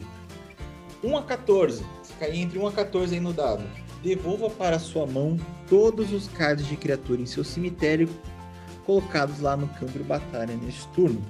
Se o resultado for mais 15 ou mais, né? Você vai devolver aqueles cards do seu cemitério para o campo de batalha. Tem pouquíssimas cartas brancas que a gente tem esse efeito de devolver tudo pro jogo, né? No, no Magic mesmo tem pouquíssimas cartas que fazem isso, né? Quer dizer, a criatura foi colocada nesse turno lá no cemitério e você devolve pro campo de batalha. Essa carta então agrega a esse efeito raro que tem no jogo e ele é muito bom para decks que tem, faz muita criaturinha. Então, por exemplo, né, um deck que eu gosto muito, que inclusive eu tenho que é o deck do Arcades. O deck de Arcades ele faz muita barreira. Né? Ele faz, é, dependendo da situação do jogo, eu tenho 8, 9 barreiras. Contando, contando com a carta são 10 criaturas. Se o cara dá uma bomba, não importa qual bomba seja, eu jogo Revivificar. Já votei o um número 10 pelo menos. Né? E aí vou jogar o dado e torcer, torcer pro D20 aí, dar pelo menos maior que. Dá aí pelo menos 5, né? Se deu 5 no D20, devolvo tudo para jogo. Então, para decks que fazem muita criatura né? E tem esse. E assim, é, tá com problema de tomar muita bomba, não tem muito que. É, ah, o que, que eu vou fazer para para segurar essas pancadas que eu tô tomando aqui, perdendo muita criatura aí e, consequentemente, acabando perdendo recursos e o jogo. Usa Revivificar, porque é mais uma escapada que você tem aí da, de, de, bombas né, que você pode tomar. E outra coisa, Revivificar, se você for 15 ou mais, você devolve pro pro jogo, né? Independente se for pra mão e pro jogo, se você tem muita criatura que faz ETB, as habilidades de ETB vão trigar novamente. Olha que beleza. Então, deixo aí a minha sugestão para decks que tem muita criatura o, e tem base branca no deck, usa Revivificar aí que vai dar bem certo. Acho bem legal essa carta. Eu só acho que para esse deck específico que ela tá, né, nesse deck de Commander aqui, é, você não consegue aproveitar 100% do potencial dela. Porque nesse deck você vai querer aproveitar, tipo, sacrificar suas criaturas, né, pra de repente é, se aventurar na dungeon várias vezes com a comandante, mas a comandante não permite isso. Então, especificamente assim, não que você não, não que ela não seja boa essa carta e não seja boa para esse deck, mas eu acho que a intenção deles de combinar ela com o comandante não foi muito válida, porque nesse deck, além de você não fazer tantas criaturas, você não vai é, poder ativar o efeito da sua comandante várias vezes, né? Então. Sim, se fosse várias vezes, cara, essa carta ser. fechou com ela, fez certinho, deu match certinho, mas é uma boa carta para outros decks, né? A outra, minha outra, meu outro destaque que eu vou dizer aqui é a varinha de Orcus. A varinha de Orcus é duas qualquer, uma preta, é um equipamento lendário e toda vez que a criatura ataca ou bloqueia, ela e os zumbis que você controlam ganham toque mortífero até o final do turno. Toda vez que uma criatura equipada causar dano de combate a um jogador, cria aquela quantidade de fichas zumbi 2-2 preta. O custo de equipar é 3. Então, você, meu amigo que está ouvindo o, podcast, minha amiga que está ouvindo esse podcast, tem o deck de Varina, tem o deck do Deus Caravelho, tem o deck de Giza é, e Geralf. Essa carta é para você. Porque, putz, isso aqui pra, dentro de um tribal de zumbi, meu Deus do céu. Quer dizer, você vai fazer. Você, seus zumbis vão ganhar Death Touch, né? Vão ganhar um belo toque mortífero. E se a criatura que é equipada for grande o suficiente para causar um bom dano no jogador, você vai fazer tudo aquilo de zumbi. Então a sua ordem de zumbis vai aumentar cada vez mais. Então, assim, isso aqui é o meu destaque para decks tribais zumbi. Deck tribal do zumbi, já vai encomendar essa cartinha aí, que é, essa, esse momento é seu. Perfeito. Aí a gente sabe que deck de zumbi o importante é você recrutar cada vez mais, ter cada vez mais horda. Né? Sim, a horda vai, vai tender o infinito aí com essa cartinha na mesa. Bem, aí acaba minha parte. E aí, Fran, o que, que você achou do deck aí? E quais são as suas análises? Cara, sobre o deck, eu achei que de todos, esse daqui é o deck. Não, entenda que eu não estou dizendo que o deck é ruim. O que eu estou dizendo só é que eu acho que esse daqui é o deck que mais precisa de atenção para ele ficar bom, tá? Porque ele é um deck que ele precisa de muitas cartas aí que não vieram nele para ele ter total sinergia dos decks, da, da, das coisas. Primeiro que a comandante dele tem um efeito único, né? Um efeito que só saiu nessa edição, que é o de explorar a masmorra, e é, o deck inteiro tem que ser baseado nisso. E eu acho que a subtemática dele deveria ser um deck de reanimação, né? De você jogar coisas pro cemitério e utilizar esse cemitério como recurso. E eu achei que o deck explora muito pouco o cemitério como recurso. Porque pensa, você vai querer jogar suas criaturas pro cemitério para poder ativar o efeito da comandante. E depois que tá no cemitério, vai fazer o quê? Com aquelas coisas. Ela tem, ela, isso tem que ser algum recurso de alguma forma para você. Ou de você fazendo alguma criatura que vai ficar forte de acordo com o número de criaturas no seu cemitério, ou você podendo reanimar algum bicho interessante do cemitério pro jogo.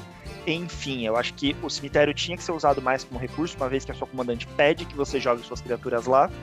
E eu acho que o deck não, não utiliza é, o cemitério tão bem como recurso.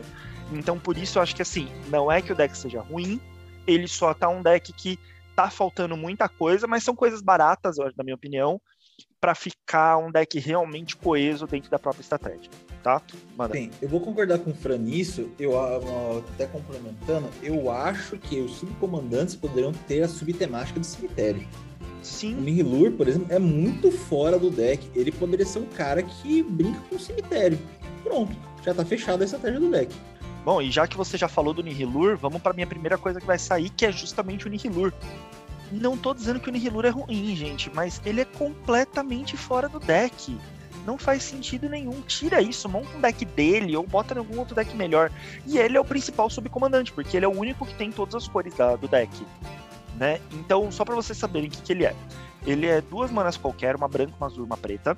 Ele é um horror, 3/5 Quando o Nihilur entra no campo de batalha, para cada oponente vire até uma criatura desvirada que você controla. Quando fizer isso, enquanto você controlar Nihilur, ganha o controle da criatura alvo que aquele jogador controla, com um poder igual ou inferior ao da criatura virada. Toda vez que você ataca com uma criatura que pertence a um oponente, você ganha dois pontos de vida e aquele jogador perde dois pontos de vida. Para começar, gente, você vai ter que virar uma criatura forte sua para poder pegar uma criatura realmente forte num oponente. Não tá fazendo sentido essa matemática para mim, tá? Então, particularmente, eu não acho essa carta tão boa. Mas de repente, num deck bem montado pro próprio Nihilur, pode ser que ele funcione, né? Não tô dizendo que não, mas para esse deck aqui especificamente, tira essa bomba do deck, pelo amor de Deus. Bem, Fran falou tudo, é, não tem muito o que dizer sobre não. E, ó, e, se você montar um deck de roubo com. Você precisa das cores Esper pra montar um deck de roubo, aí você pensa nele, mas dentro do deck ele realmente não combina, não, nem um pouco. Bom, e daí falando aqui, já que eu já comecei a destilar todo o meu veneno, é, eu vou destilar todo o meu veneno sobre a outra carta que eu quero tirar. Que carta ruim! tira, tira isso do deck agora. Quer receber o deck? Já queima essa carta. É um golem de argila, 4 manas, 4, 4. 6 manas, role um D8, monstruosidade X, sendo X o resultado.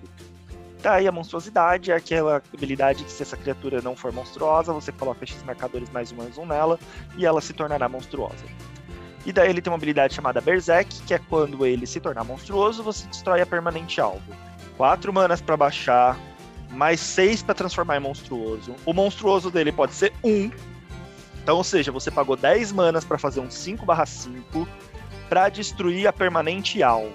Galera, com 7 manas, você faz o golem meteórico que faz isso. Se você tá precisando de uma carta incolor que faz isso. E o golem meteórico é quando entra em jogo, ou seja, já é instantâneo. Fez ele na mesa, ele vai destruir uma permanente alvo. E ele ainda é ETB, você pode fazer ele, tipo, uh, blinkando ele, trazendo do cemitério, enfim, de qualquer outra forma que ele vai fazer essa habilidade. Então, você não necessariamente precisa pagar as sete manas. Só ele entrar em jogo. E essa bomba aqui, você precisa pagar seis manas para tornar ele monstruoso. E o monstruoso dele dá sorte. Você pode pagar um só. E agora vamos falar que você está jogando com deck azul, branco e preto. Meu amigo, se você precisa de uma carta incolor para destruir uma permanente num deck azul, branco e preto, você tá com o deck errado. Tem muitas outras coisas, principalmente na cor branca e na preta, que remove ou destrói permanentes. Você não precisa do, do, do golem meteórico. Então. O golem de argila. É, o golem, golem meteórico não, o golem de argila. Então, meu amigo, tira essa carta. Comprou esse deck, é a primeira coisa que você vai fazer. A dica do Titio Fran. Recebeu esse deck, a primeira coisa que você vai fazer é tirar essa carta. Bota que seja um terreno no lugar, mas tira essa carta. Bem, eu concordar com o Fran, que assim, o Golem Meteórico, que também já está no deck, ele é feito ETB. Então você pode sacrificar ele com qualquer outra carta que tenha no deck e depois, com o efeito da Cephris, devolve pro jogo. Pronto, vai ficar voltando pro jogo quebrando permanente alvo. O Golem, ele precisa de 4 manas para entrar, depois de 6 manas para dar monstruosidade para trigar a habilidade dele Berserk. Putz, é. Ah, mas vocês estão falando isso aí, mas assim, o, o, o golem meteórico é 7 manas, o golem de argila é 6 para destruir. Gente, não. Se você tiver numa situação que de um late game que você ou meio do jogo você tem 7 manas em pé e quer precisa destruir uma permanente, né? O golem meteórico quebra. Ou 8 manas, 8 manas que você tenha, você precisa quebrar uma permanente, você tem um golem meteórico que quebra. 7 manas e não sobra uma. Agora, o golem de argila precisa de 10 para entrar e quebrar. É complicado, né? Não, e é, é uma menos só, ainda se fosse assim, ah, é 4 para baixar e depois 5 para quebrar. Daí, a, daí, de repente, justifica, porque você pode estar no quinto turno e querer quebrar, né? Daí você faz com 4 manas ele e no turno seguinte quebra com 5. Mas, gente, é com 6 para poder quebrar. Uma menos só que o golem meteórico. Então, não faz sentido usar essa carta, gente. E eu não tô nem sugerindo para colocar o Golem Meteórico no deck, tá? Eu só tô falando que, assim, por exemplo, o irmão dele, que é o Golem Meteórico, já é mil vezes melhor. E muita gente não usa nem o Golem Meteórico, diga-se de passagem. Bom, então seguindo aqui com a minha análise, eu vou falar as cartas que eu recomendo para entrar. Mais uma vez, como eu falei, eu acho que o deck precisa brincar um pouco com o cemitério, então eu, a primeira sugestão que eu vou colocar para entrar é para brincar com o cemitério. Eu sugeri uma carta que brinca com o cemitério sem ser de forma óbvia, porque seria muito fácil ali eu pegar na cor preta qualquer, reanima qualquer reanimate, né? Posso pegar o zumbificar, por exemplo, e colocar no deck. É, eu posso pegar aquela saga do Nicol Bolas, né? Que, que no, no, final, no terceiro item, vai pegar uma criatura do cemitério e colocar em jogo seria muito óbvio colocar um reanimate. Então eu tentei buscar uma alternativa não óbvia para brincar com o cemitério, só para dar uma ideia aí para vocês, que é o Metamorfo de Vorath. O que que essa carta é? Ele é uma qualquer e duas azuis, ele é um shapeshifter e a habilidade dele é a seguinte: enquanto a carta do topo do seu grimório for uma criatura, você é, essa carta se torna uma cópia daquela criatura, exceto que continua com essa habilidade, ok? É, e daí você paga dois escolhe uma carta da sua mão e descarta. Esse deck, para esse deck, ele agrega valor de duas formas. A primeira é, você vai descartar uma carta de criatura, e então você colocou uma carta de qualquer lugar do seu deck, em, é, colocou uma carta de qualquer lugar no seu cemitério, ativa o efeito da sua comandante. Então, ele primeiro valor aí dele é que ele combina com a comandante para você poder se aventurar na masmorra. A segunda vantagem dele é que, dependendo da criatura que está lá, ele se torna uma cópia. Então esse é um deck que você vai poder brincar bastante com a carta do topo ali do seu Grimório para ele se tornar uma cópia. Então no terceiro turno esse bicho entra e vamos supor que você descartou ou, enfim, colocou no seu cemitério de alguma forma algum bichão grande que você não teria mana para fazer ele agora, o Shape Shifter já no terceiro turno já se torna ali a cópia daquele bichão para você poder fazer algum estrago aí na mesa. Então duplamente, eu acho que ele combina muito com a comandante e seria um reprint bem-vindo, tá? Porque essa carta tá um pouquinho cara, tá por 42 reais no menor da liga. Não acho que seja uma carta assim tão absurda, eu acho que poderia ter vindo reprintada nesse deck, ela tem a cara do deck. O que, que você acha, Hugo? Então, só vou comentar por que, que ela não veio reprintada, porque ela, infelizmente, Fran, ela tá na lista reservada. Tá zoando, eu não sabia, ela é reserva de list? Reserva de list. Olha! Eu até comentar, né, que quem for querer essa carta mesmo, é, vai atrás, porque ela vai subir de. Se ela começar a subir de preço, vocês sabem que lista reservada o preço não volta mais atrás, né? Então. A escolha é do Fran é excelente, mas tem o reserva de list, né? Então quem precisa tem que correr atrás. Ah, então ela tá baratinha, gente, por ser uma reserva de list ainda. 42 reais aí no menor da liga. Olha, eu tenho uma carta da reserva de list e não sabia. que eu Olha tenho essa carta. Não, é, gente, ela é muito boa, porque, né, é, a primeira habilidade, você vai ver o, o topo do seu, do seu cemitério e vai ser cópia da criatura, e a segunda combina muito com o comandante. Você escolhe uma carta e descarta ela. Vai fazer mais aventura a cada turno, né? Cada turno fazer uma aventurinha. E dependendo aí, você tem um susto para os seus oponentes. Isso aí. E daí a minha segunda sugestão é uma forma de você colocar mais coisas no seu cemitério, né? Colocar mais criaturas no cemitério para ativar a habilidade da sua comandante mais vezes, sem precisar sacrificar coisa do, do campo de batalha, né? Eu sei que a primeira forma que a gente pensa é sempre sacrificar. Né? Pega uma criatura e sacrifica, colocou no cemitério e daí a, a, vai ativar o efeito da comandante. Mas você tá perdendo um recurso que já tá em mesa, que você já gastou mana para colocar na, na mesa. Então, por isso que eu pensei em formas de colocar no cemitério, fugindo um pouco do óbvio, né? Então, com a carta anterior você descarta, e com essa daqui que eu tô falando, você dá um self-mill, né? Então você é, tira direto do deck para o cemitério. Colocando no cemitério, se você fez as modificações corretas no seu deck, novamente falando, o seu deck é uma extensão do, do, do seu. É, do, da sua mão, né? Você pode transformar ele como um recurso valioso e botar em jogo que é o Diabrete da Erva Fétida. Acho essa carta uma comumzinha bem legal, gosto bastante dela. Duas qualquer e uma preta. Ele é um Diabrete voar 1/2. É, quando ele causa dano de combate a um jogador, destrói a criatura que ele causou dano.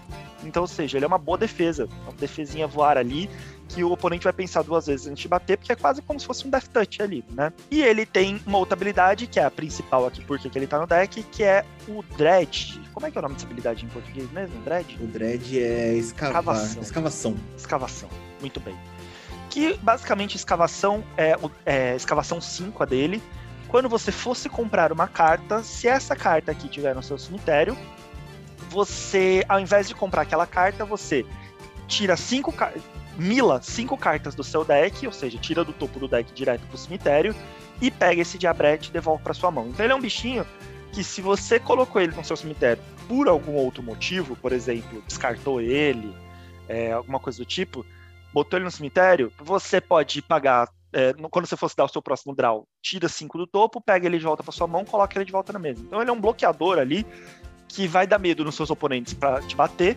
E é um bloqueador que vai ficar ali todo turno, né? Todo turno você pode devolver, fazer ele de novo, se ficar se defendendo e ao mesmo tempo encher o seu cemitério de, de criaturas para usar de recurso e fazer a, a, aventura da masmorra da habilidade da comandante. Por isso que ele é meu, minha segunda opção aí de colocar uma carta baratinha para vocês botarem no deck. Bom, e daí falando do meu destaque, eu só separei um destaque desse deck, que é a Min Ilusionista Astuta. Uma qualquer e duas azuis, 1/3.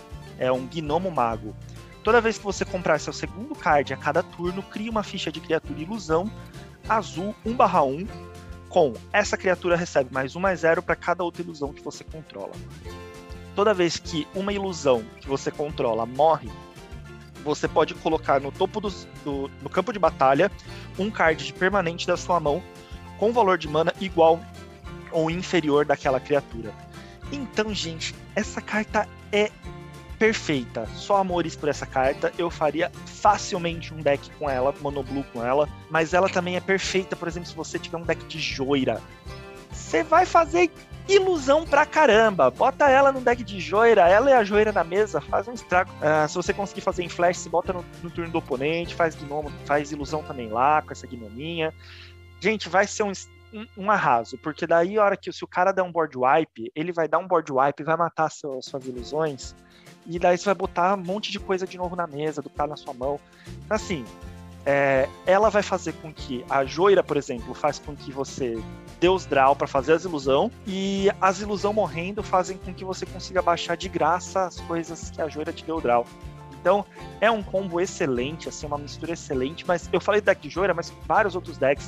Se você tem deck de Niv-Mizzet, se você tem um deck de Nekuzar, se você tem o deck de é, Deus Caravel, Deus Caravel não, Deus Gafanhoto, é, ou até um deck dela mesmo, bota um monte de draw aí e seja feliz, vai fazer um deck de ilusão aí que vai sentar porrada na cara de todo mundo. Tem deck azul que dá, dá draw, só bota ela que vai ser útil. Você vai fazer nem que seja umas ilusãozinhas para te, pra te ajudar a se defender e vai ser muito útil, merece ser citada como destaque. É, meu, meu, concordo com o Fran falou, né? Eu só achei estranho, né, ela entrar num deck que realmente não tem nada a ver com estratégia, né? Ah, mas você vai colocar um, uma criatura do tamanho em jogo aí, né? Toda vez que você comprar uma carta a mais. Não, não, ela não combina com a estratégia. Ela é uma boa peça para um deck próprio dela, até para um deck que é baseado em ilusões, né? Um deck baseado em ilusões, você vai fazer sempre uma ilusão na mesa, vai ter uma ilusão outra na mesa, e aí essas ilusões vão fazer você baixar outras cartas, outras permanentes, né? Já que, é, dependendo da situação, ou permanentes de CMC alto, não, CMC baixo, dependendo do poder aí do da ilusão que veio a falecer. Então, vamos evoluir aqui para o nosso podcast. Vamos falar então da nossa próxima carta, do nosso próximo deck, que é o deck Bunch. É, já vou emendar aqui falando. O deck Bunch é da Hora de Coragem com a comandante Galea, Avivadora da Esperança. A Galea ela é uma criatura, uma mana qualquer, uma verde, uma branca e uma azul. Ela tem vigilância, você pode olhar o card do topo do seu grimório a qualquer momento. Ela é 4/4 e você pode conjurar mágicas de aura e equipamento do topo do seu grimório. Quando você conjurar uma mágica de equipamento é, dessa forma, ela ganha quando esse equipamento entrar no campo de batalha, anexo a uma criatura alvo que você controla. É, é um elfinho aí que não favorece a tribo dos elfos, né? É um elfo que veio à parte aí. Ele favorece aí muito mais cavaleiro, né? Então, se você quer montar um deck aí de auras e artefatos e equipamentos, né? Quer montar até para um tribal de, de cavaleiro, essa, esse comandante veio excelente. Uh, de forma geral, achei o deck tá bem legal, tá bem coeso, dá para você brincar bem. É, eu só achei que faltou os equipamentos, uns equipamentos e umas auras realmente boas, né? Vieram uns básicos, né? Então, assim, para começar a brincar, dá para começar a brincar. Só que você vai ter que investir aí nos equipamentos e numas auras boas. E principalmente, como a habilidade do comandante permite que os equipamentos você possa castar do topo e já entra anexado numa criatura, eu acho que vale bastante a pena você usar os, aqueles equipamentos que são mega caros para custo de equipar, porque você vai baixar e já equipar. Então ela já entra já equipado. Então, acho que vale a pena botar alguns fortes, desses equipamentos fortes, mas que o custo de equipar é, é monstruoso, sabe? De forma geral, achei que é um deck que dá para começar a brincar, mas você vai ter que investir melhor nas auras e nos equipamentos aí. De criatura, já tá legal para brincar também. Mas, mas, é um deck que, de forma geral, dá para melhorar. Eu usaria essa comandante em, em, e montaria um deck meio remodelado, sabe? A só a comandante. Bom, então, falando aí do, desse deck, o que eu acho que deveria sair? Mais uma vez, gente a gente tem o Golem de Argila, esse deck. Então, só se você não entendeu na, na minha fala do deck anterior, eu vou repetir aqui de novo. Porque quem tem que sair desse deck aqui é o Golem de Argila. Então, assim. Repete aí, tio. É, se você não tirou no deck anterior, tira nesse, tá bom? Uh, sai o Golem de Argila. Eu não vou me repetir o que, que, ele, o que eu já falei no outro, só tira o Golem de Argila de novo, tá bom? E a segunda carta que eu acho que tem que sair é o Anjo da Finalidade três qualquer e uma branca, voar 3/4. Quando o end da finalidade entra no campo de batalha, exile todos os cards do cemitério do jogador alvo. Já falei em alguns casts anteriores, se você, você acompanha nosso trabalho aqui, você já sabe que é, eu sou contra utilizar Grave Hate por Grave Hate. Assim, ou seja, você usar alguma coisa que vai remover cemitério por usar remoção do cemitério. Você tá tirando. E essa carta, basicamente, é só para isso. Ou seja, uma carta que vai pagar 4 manas para remover o cemitério de um oponente. Você tá tirando um slot que vai ser muito útil. A hora que você começar a ver a quantidade de aura e equipamento que pode ser bem útil pra esse deck, você vai falar, putz, ó, eu tô usando esse Grave Hate aqui, que poderia ser uma aura, um encantamento, uma aura, um equipamento bem melhor pro meu deck, né? Poderia fazer mais efeito. para usar uma remoção do cemitério. Acho que assim, se o seu deck precisa remover o cemitério do oponente, porque o cemitério do oponente é uma pedra no seu sapato de alguma forma, beleza você usar uma carta dessa para remover o cemitério. Agora, usar por usar, simplesmente porque você quer ter um Grave Hate no deck, eu acho que você tá comendo um slot do seu deck que poderia ser uma carta mais útil. Por isso, eu tiraria essa. Bem, eu vou concordar com o Fran, né? Porque realmente é.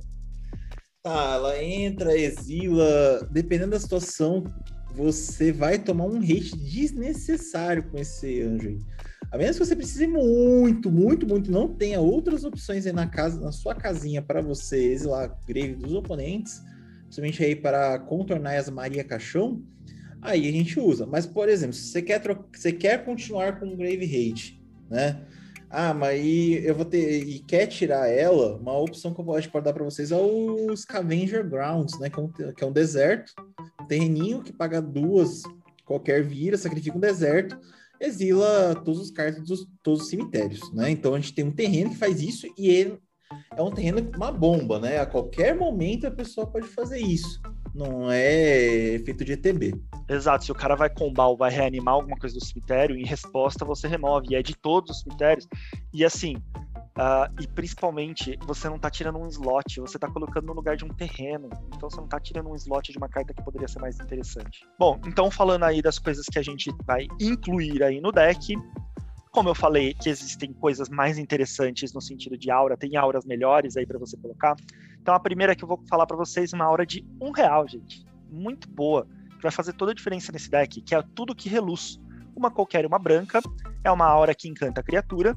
A criatura encantada recebe mais um, mais um para cada artefato ou encantamento que você controla. Então, lembrando que esse é um deck baseado em auras e equipamentos, equipamentos são artefatos, auras são encantamentos. Então, ou seja, é um deck baseado naquilo e essa carta vai dar mais um mais um para tudo que o seu deck é baseado. Então a, a, é, é, ótima. Basicamente você vai encantar uma criatura que ela vai ficar gigante e o oponente vai ter que lidar com ela e você gastou apenas duas manas para fazer isso. Uma carta de um real. Vale muito a pena. E eu vou recomendar um outro encantamento também, uma outra aura, porque eu tenho um deck de auras, então de aura assim eu manjo um pouquinho melhor, que eu tenho um deck que, que faz bastante aura. Já o Hugo tem um deck de equipamento, então eu imaginei que as escolhas dele seriam mais voltadas para equipamentos, então eu baseei as minhas mais voltadas nas auras. É uma aura que ninguém usa, só para vocês terem noção, o preço dela tá 12 centavos na liga. Ninguém usa, mas todas as vezes que eu coloquei na mesa fez o maior estrago e todo mundo falou assim: "Nossa, que carta boa". No Commander ela é muito boa. Se chama Asas de Pólen Brilhante. Quatro qualquer, uma verde e uma branca.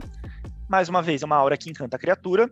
A criatura encantada tem voar, então já deu evasão aí pra criatura, bem legal. Aqui nas cores verde e branco, né, não é tão comum você dar voar para as criaturas, né, porque o branco é mais soldadinhos, verde ali é mais criaturas, mais bestas e elfos, então deu voar ali na cor verde e branca, já tá show de bola. Uh, e daí a criatura encantada tem, toda vez que ela causa dano de combate ao jogador, você cria aquela quantidade de dano em Saproftas 1/1. Agora pensa, você tem uma criatura com é tudo que reluz, que é o encantamento anterior, vai deixar ela gigante, daí bota asas de pólen brilhante nela, que ela vai ganhar voar, e o que você dá de dano, aquele dano gigante que você dá no oponente, você vai criar em Saprofta. Você lotou sua mesa. Olha que maravilha essa, essa mistura. E você gastou tudo isso por apenas R$1,12. E você fez essa mistura aí no seu deck maravilhinda que vai super combinar com o seu comandante. A escolha do Fran é muito boa, porque a característica do deck, né, que eu vou conversar já já, ela deixa suas criaturas muito grandes. Então, cara, você vai sentar o, sentar o tapa, né? Nos seus oponentes. E vai ter também depois um monte de token para se proteger. Então, é, eu, eu gostei muito dessa escolha dessa cartinha. E cartinha baratíssima, né? R$1,12. Exato, você gastou um real em uma, 12 centavos na outra.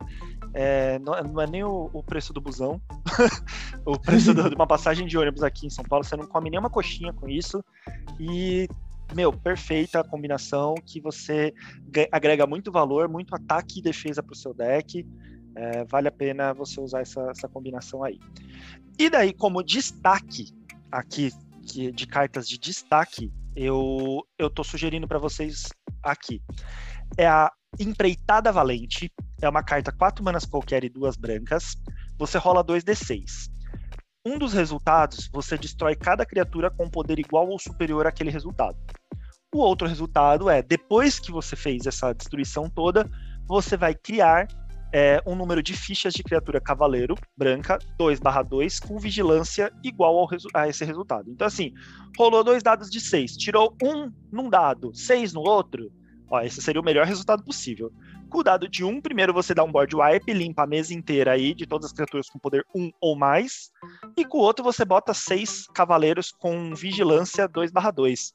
Maravilhindo, principalmente porque, uh, além de ser um board wipe aí, que você vai lidar com situações bem complicadas, né, tirando criaturas complicadas aí da mesa, você ainda, na sequência, já volta com recurso, né? O problema dos board wipes é que você limpa o seu mesmo, você gastou as manas para limpar seu campo e não necessariamente você tem mana para fazer novamente criaturas para já se defender, né? Enquanto os outros jogadores que tomaram o board wipe, no turno deles já vão começar a refazer a mesa deles.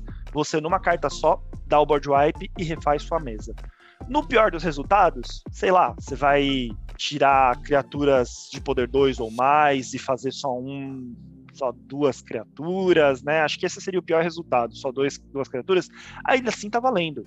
Criaturas de poder 2 ou mais são bem boas, é, aí para você tirar, já tira quase tudo da mesa, e você ainda vai fazer, sei lá, dois, dois cavaleirinhos. Mesmo no pior dos resultados aí da rolagem de dados, você se sai bem com essa carta por seis manas. Vale a pena usar em vários decks brancos, na minha opinião. É excelente, né? Porque não é só quebrar tudo, né? Ele, ele dá um, é um board wipe controlado que depois você. Controlado que você ainda tem poder fazer token depois, né? Ah, rolou dois. E você escolhe qual resultado vai ser o, o de destruir, né? Isso é muito bom. Bom, e minha outro, meu outro destaque é o Corcel Férico. Duas qualquer e duas brancas, 4/4. Já achei legalzinho, 4 manas, 4/4 já é bacana. Quando ele ataca, outra criatura alvo atacante que você controla ganha indestrutível até o final do turno. Hugo, para você que usa deck de equipamento, que é deck que você ataca com uma criatura só em geral por turno, essa habilidade de tornar indestrutível não é útil pra caramba? Sim, pra já, já dar aquela proteção, já garantir que um bicho não morre. Exatamente. E, e daí, assim, entre outras coisas, às vezes tem umas criaturas que elas têm uma habilidade muito boa quando batem, né? Quando atacam ou causam dano, mas é, elas são fracas, elas morrem fácil. Então, você batendo com esse bicho aí, que tem um corpo grande, você transforma a outra em indestrutível e você fica tranquila que a outra só, só, sai se for removida. Mas ela tem um outro efeito que eu acho muito legal, principalmente para decks que são mono brancos, né, mono white aí, que branco a gente sabe que é uma cor que tem bastante dificuldade em dar draw, ele perde o fôlego muito fácil. Que é toda vez que uma criatura sua for alvo, né, de uma mágica ou habilidade, você dá um, pode comprar uma carta, ou um Planalta que você controla, tá? Não é só, só uma criatura, Planalta também. Eu acho isso muito útil, porque assim, se o cara quiser tirar, como você tá cheio de equipamento ali no deck, cheio de aura, né? pensando aí nesses decks, em uma criatura só, o oponente vai querer fazer de tudo para tirar aquela criatura, vai dar um spot removal, né, naquela criatura. Com esse bicho aí, minimamente você tá dando um draw para tentar ter de volta uma outra criatura para poder jogar no turno seguinte e poder refazer aí sua mesa, né? Enfim, acho, achei essa carta bem útil para decks brancos. É, quatro mana só, é uma carta de custo baratinho, então vale a pena colocá-la. Encerro aqui a minha defesa, passo pro Beleza, então vamos lá pro modo de ataque agora. Bem, eu vou complementar aí o que o Fran falou, né, sobre o deck. Você analisando o deck, você vê que ele tem, contando com a comandante, tem 16 criaturas, né? Então ele tem características de um deck Voltron. Decks Voltrons, para aqueles que não conhecem, é, é um deck que você tem uma criatura, normalmente essa criatura é o seu comandante, e você vai colocar equipamentos e auras nessa no, no seu comandante para deixar ele grande. E aí você finalizar os seus oponentes com dano de comandante. Então, uh, dano de combate de comandante. Então, o, a principal maneira de derrubar os seus oponentes, né? Um deck com a com Voltron é o meu comandante vai dar jeito em vocês. Então, pela quantidade pouca de criatura, é, dá para se notar que ele tem essa característica de Voltron. Então, quem gosta de Voltron, o deck é muito bom para você. O que já, já torna aquela minha asa de pólen brilhante mais útil ainda, porque se você vai ter só uma criatura, você vai ficar muito aberto para tomar ataques dos oponentes. Você fazendo aquele monte de saprofta faz com que você tenha blocos aí. Sim, complementando com o Fran, complementando, né, com o que o Fran tinha falado anteriormente, cara, Voltron com esse bicho aí, deixa a galera grande para vocês verem dá, deixa 10, você vai fazer 10 sua prova para bloquear depois, porque o tapa vem. De... Voltron tem esse, esse, problema, né? Voltron ele tem uma criatura que bate muito, mas ele tem pouca defesa. Então tem que ter outros meios aí de se proteger de tapão que vai vir depois.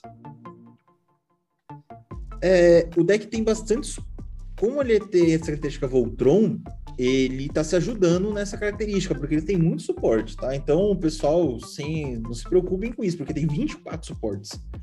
Entre equipamentos e auras, né, que encantam criaturas, tem 24 que é para deixar o bicho grande mesmo, poderoso, para assentar o, aquele tapa de respeito. É, eu gostei também desse deck que ele veio com muito reprint que estava precisando e, de, e reprint de carta que tá ficando cara, com intervenção heróica, que agora tá 25 e 50 no dia da gravação. Sabedoria da Natureza, que tá 10,43 agora, né? Tava começando a ficar caro esse busca terreno. É, Espada da Animista, que você achava por 35 reais antes, né? Agora tá 20 reais aí. O outro reprint que eu gostei também foi a propagação da utopia, né? Que é uma que é um encantamento aí que é, que encanta a floresta, toda com floresta encantada gera uma mana extra da cor escolhida, né? Você escolhe uma cor, canta floresta, vai gerar a floresta mais uma cor aí. Tava bem carinho, agora tá R$29,90. Então, eu gostei bastante dos reprints desse deck aqui. Um ponto negativo dele é que ele tem muito terreno que entra virado. Tá? Ele tem muito terreno que entra virado. A gente poderia ter outras coisas que. outros terrenos que não entram virados. Por exemplo, a Ruína de Treva, né? Que a Wizards, ela, eu acho que ela peca muito de não fazer reprint desses terrenos do tipo Lair. Que, é, que, que terrenos são esses que o Hugo tá falando? Por exemplo, a Ruína de Treva, ela entra em pé e aí você tem que sacrificá-la, se não estou enganado. Deixa eu só pegar se é sacrifício ou é devolver para mão. O que, que esse terreno Lair que o Hugo tá falando? Ele entra em jogo em pé, só que você tem que sacrificar ele a menos que você devolva um outro terreno que você controla para a mão do dono. E a Ana de Treva adiciona uma verde, uma branca e uma azul. Uma verde, ou uma branca ou uma azul a sua reserva de mana. Então, assim, a Wizards podia começar a trabalhar com esses terrenos. Eles não são reserva de list. Eles poderiam ser re reimpressos. Nunca foram, se eu não estou, é, se eu não estou enganado. É, nunca foram reimpressos eles são excelentes terrenos, né? Então a gente poderia com a Wizard poderia parar com excesso de terreno aqui do jogo virado e colocar outros tipos de terrenos que não entram virados, deixar um pouco os decks um pouquinho mais velozes, né? A minha análise aqui vai ser baseada no mantendo o comandante, tá? Porque o Storvald, que é o outro que tem as mesmas cores, eu não acho que ele seria um bom comandante para o deck, né? Não tem praticamente sinergia nenhuma com a estratégia principal do deck, só, de, só para deixar bicho grande, para quem ainda está querendo conhecer o deck, Storvald, é, Jal, dos Gigantes de Gelo, quatro qualquer, uma verde, uma branca, uma azul, 7-7, tem Salvaguarda 3, né? Ele não pode ser alvo de mágica nem habilidade que seus oponentes controlam, a menos que eles paguem 3 a mais. Quer dizer, podem salvo não. A mágica é, é anulada, né? O alvo é anulado, a menos que pague 3 a mais. As outras criaturas que você controla têm salvaguarda 3. Toda vez que ele ataca, né? Você escolhe um ou ambos. A criatura alvo tem poder e resistência básico 7, 7 até o final do turno, ou a criatura alvo tem poder e resistências básicos 1 barra 1 até o final do turno. É bom para deixar bicho grande, né? Os outros bichos da mesa. Um bicho 7-7 e minimizar um dano aí de outra, de outra criatura que é dos oponentes aí que podem te dar dor de cabeça. Mas ele não tem combinação com o deck, não. Tá? Ele é um. para mim, é um deck separado, assim como outros subcomandantes que nós já falamos. E a outra é a Catibri, né? A Catibri você vai ter que tirar azul do, do deck, e aí seria um verde branco de, baseado em equipamentos. Então, vamos manter a Galeia aí como a comandante principal do deck para a gente fazer as nossas análises. Vamos lá então para o que está saindo. A primeira coisa que eu vou arrancar fora desse deck é o Arco Longo Viridiano. É um artefato equipamento, uma qualquer. A criatura equipada tem vira, ela causa um ponto de dano a qualquer alvo. Equipa 3. Se o deck tivesse uma grande quantidade de auras, equipamentos e criaturas com toque mortífero, seria interessantíssimo a gente deixar o arco longo viridiano.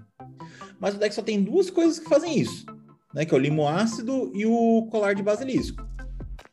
Então, para ficar virando criatura sua, que poderia ser inflada e ficar cada vez maior, né? Ficar virando criatura só pra dar um ponto de dano só, tira fora. Isso aqui não tem lógica no deck. Pareceu que, ai, eu não sei o que colocar de barato. Ah, vamos colocar Clongo Viridiano aí. Arranca fora, não que essa carta seja ruim, ela é boa, ela só não é boa para esse. Parece isso aí, parece deck ela não é boa.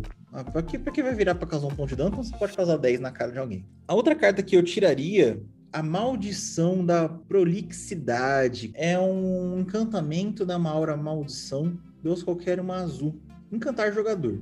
Toda vez que o jogador encantado for atacado, você compra um card. Cada oponente que estiver atacando aquele jogador faz o mesmo.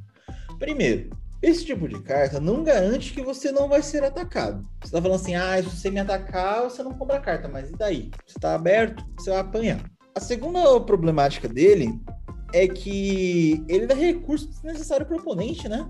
Ele faz que você fique. O oponente também compre cartinha. E num deck que não é baseado em ajudar os, os outros oponentes para você se dar cada vez. Você se dar melhor, né? Cada vez melhor aqui nas, no, no deck. Deck não, no jogo. Eu aconselho você tirar ele. Tá? Então ele tá dando recurso para um oponente e não te impede que você seja atacado. Ah, mas eu vou negociar aqui, vamos fazer um group hug. Não, group hug é para é, você faz com deck de group hug, você não coloca group hug em qualquer deck. Então, por isso aí, a gente tira também a maldição da prolixidade. Deck com azul, né? Você tem. Você tá com isso daí por causa do, do draw card, tem coisa melhor para você usar com draw card. Ainda mais azul com verde, né? Então é, é, dá, é, pra, então. dá pra substituir isso daí por várias outras coisas.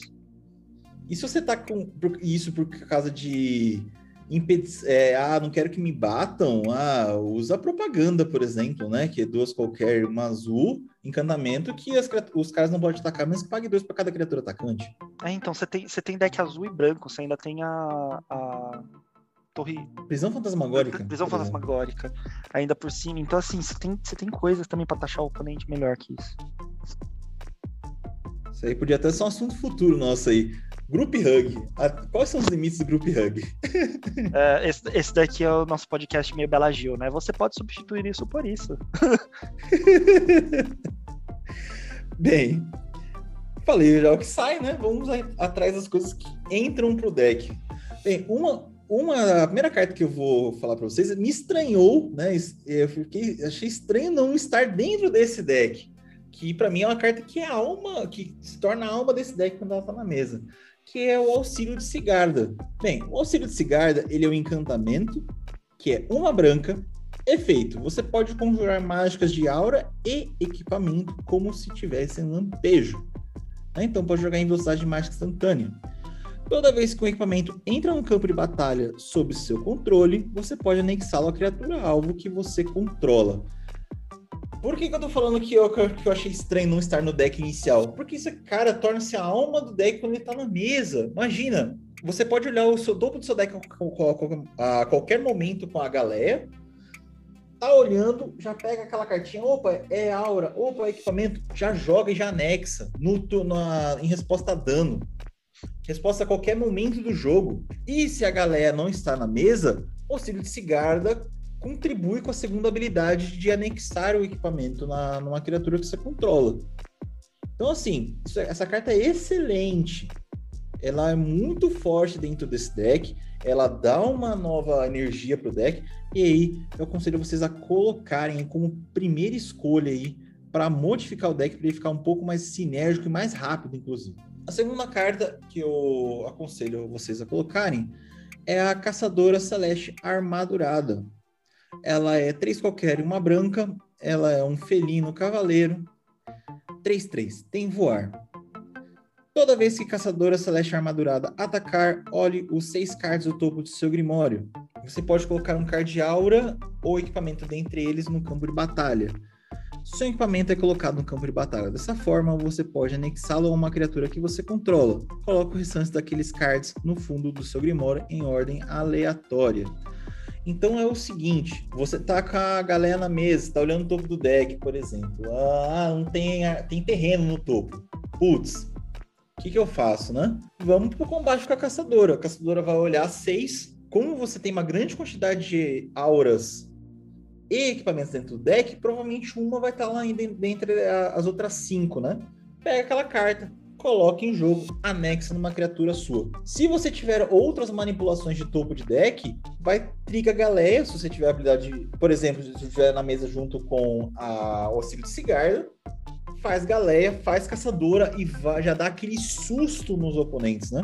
E só lembrando, a caçadora, você não casta o, artef o equipamento ou a aura, né? Você já coloca em jogo. Então não tem aquele risco de tomar aquele counter maroto aí do pessoal que gosta de fazer controle. Então, eu aconselho vocês aí, né? Por todas as habilidades que ela tem, fora que é um grande voador aí, 3-3, a colocá-la dentro do deck aí para dar um grande suporte para vocês aí, junto com a galera. Falei o que entra, falei o que sai, vou falar as minhas menções. Minhas menções, a primeira que eu vou falar para vocês é um grande suporte que teremos para decks Voltron, que é o Hobby das Estrelas. O Hobby das Estrelas é um artefato de equipamento, uma qualquer e uma branca. A criatura equipada recebe mais 0, mais 3, né? Para deixar um pouquinho mais resistente contra a morte. Projeção astral, uma qualquer e uma branca. A criatura equipada sai de fase. Né? Então, tudo que está ela e tudo que está anexado a ela é tratado como se não existisse. O custo de equipar é 1. Um. Quem, se você está com dúvidas sobre o é, que, que é fase, né? O que, que é alternância, o que, que é sair de fase, o que acontece quando sai de fase, o que acontece quando entra em fase, é, a gente tem um post também lá no, no arroba no Instagram que explica para vocês como funciona a alternância, né? Então, tá com dúvida de como é que funciona a sair de fase, o que acontece quando a criatura volta de fase, vai lá no Instagram, que a gente está explicando direitinho para vocês como funciona. Para terminar aqui então, por que eu colocaria ele para Dex Voltron, né? Minha escolha de Dex Voltron? Porque ele salva o comandante que tiver super equipado, ou salva a criatura que tiver super equipada e tudo que tá junto com ela. Né? Vai tomar aquela bomba que você vai perder tudo, né? E provavelmente você perde o jogo. Tira de fase, e aí ela volta lá na, na sua, na sua fase, de, na sua etapa de desvirar, e aí voltou tudo de novo, e aí você pode se voltar contra aquele que tentou arrancar a sua bela criaturinha, sua criatura inocente do jogo. A outra carta que eu vou falar pra vocês aí, né, minha sugestão de destaque, é Cavalgar a Avalanche, que é uma, uma qualquer não. É uma verde e uma azul, uma instantânea, a próxima mágica que você conjurar nesse turno pode ser conjurada como se tivesse lampejo. Quando você conjurar a sua próxima mágica nesse turno, coloque X marcadores mais um mais um até uma criatura alvo, sendo X o valor de mana daquela mágica. Eu vou sugerir para você que o que brinca de marcadores, né? Então você tem deck baseado em marcadores, ou você tem até um próprio Voltronzinho. É bem interessante cavalgar Avalanche. Eu vou dar um exemplo aqui para vocês porque que eu acho ela interessante, né? Eu vou até aproveitar e pegar o, o Trime para dar como exemplo. O Trime, uh, com quem para quem não conhece, né, ele é 4 qualquer. Não, ele é 3 qualquer. Deixa eu, deixa eu pegar o trim direitinho 3 qualquer, uma verde, uma preta e uma, uma azul. Então, pegando como exemplo o Trime, o Trime ele é 3 qualquer, uma preta, uma verde, uma azul. 6-6. Atropelar, toda vez que ele causa dano de combate a um jogador, devolve o card de criatura alvo com mutação do seu cemitério para sua mão. E ele tem mutação, que é uma preta, uma verde e uma azul, né? Pode jogar ele com custo de mutação e colocar na criatura alvo que você, você é dono. Uma, uma qualquer, uma preta, uma verde e uma azul. Isso, uma qualquer, uma, uma qualquer, uma preta, uma verde e uma azul. Bem, o que, que você pode fazer, né, de combinho com essa carta aí? Você pode jogar, ah, primeiramente aí, vai causar o dano. Primeiramente joga a Cavalgar Avalanche. A próxima carta sua tem Lampejo. Vai jogar quem? Trime. Paga 4, joga o Trime. A criatura que vai estar tá causando dano, uma criatura que pode ser a maior de todas, você vai colocar seis marcadores em cima. E aí você joga o Trime depois em cima dele. Né? Então a criatura pode ganhar um bônus de poder, né? pode mudar o seu poder e resistência, dependendo do qual era inicial, e ainda vai ganhar mais seis marcadores. E dependendo da situação, você pode acabar tirando alguém. Olha que beleza. Por, eu, por, por isso, né, de você poder colocar comandante ou outra criatura, por exemplo, com mutação em cima da, da, do, de uma criatura, ou poder qualquer jogar, qualquer jogar, ou poder jogar qualquer outra coisa aí, né, em flash, dependendo do deck, ou até para decks de, marcadores, aí eu aconselho vocês pensarem nessa cartinha. Eu ia dizer essa carta como meu destaque, mas o Hugo fez essa lista aí antes de mim, então como a gente não repete cartas, eu deixei para ele falar. E mas seria o meu destaque também, essa carta é maravilhinda, já quero. Bora pensar nela no trime. não só no trime, mano, você poder jogar bombas que seriam só feitiço em em flash ou até criatura mesmo, mano, isso daí é, é excelente. E já emenda, né? Na, na, nossa alternância aí, você que começa com o Próspero. Então, beleza. Primeira coisa, né? Vamos. Antes de eu falar do, do Próspero, né? Eu vou falar assim, Wizards, por que, que vocês não modificaram o nome dele e deixaram Próspero? Vocês mexem em, em tanto nome que não devia mexer, vocês trocam o nome que não devia trocar. Aí, quando o cara usa uma alcunha que não é um nome e ele poder ser chamado de Próspero, vocês não trocam? Aí vocês também estão confundindo a gente, hein? Deixo aqui a minha reclamação que mudaram o nome do peru e não mudaram o do Próspero. Queremos o peru com o nome de peru, não Pairu. É peru. Peru. Eu tô colocando peru na mesa aqui tá reclamando. Ah, tô te batendo com meu peru. então... É isso, sim.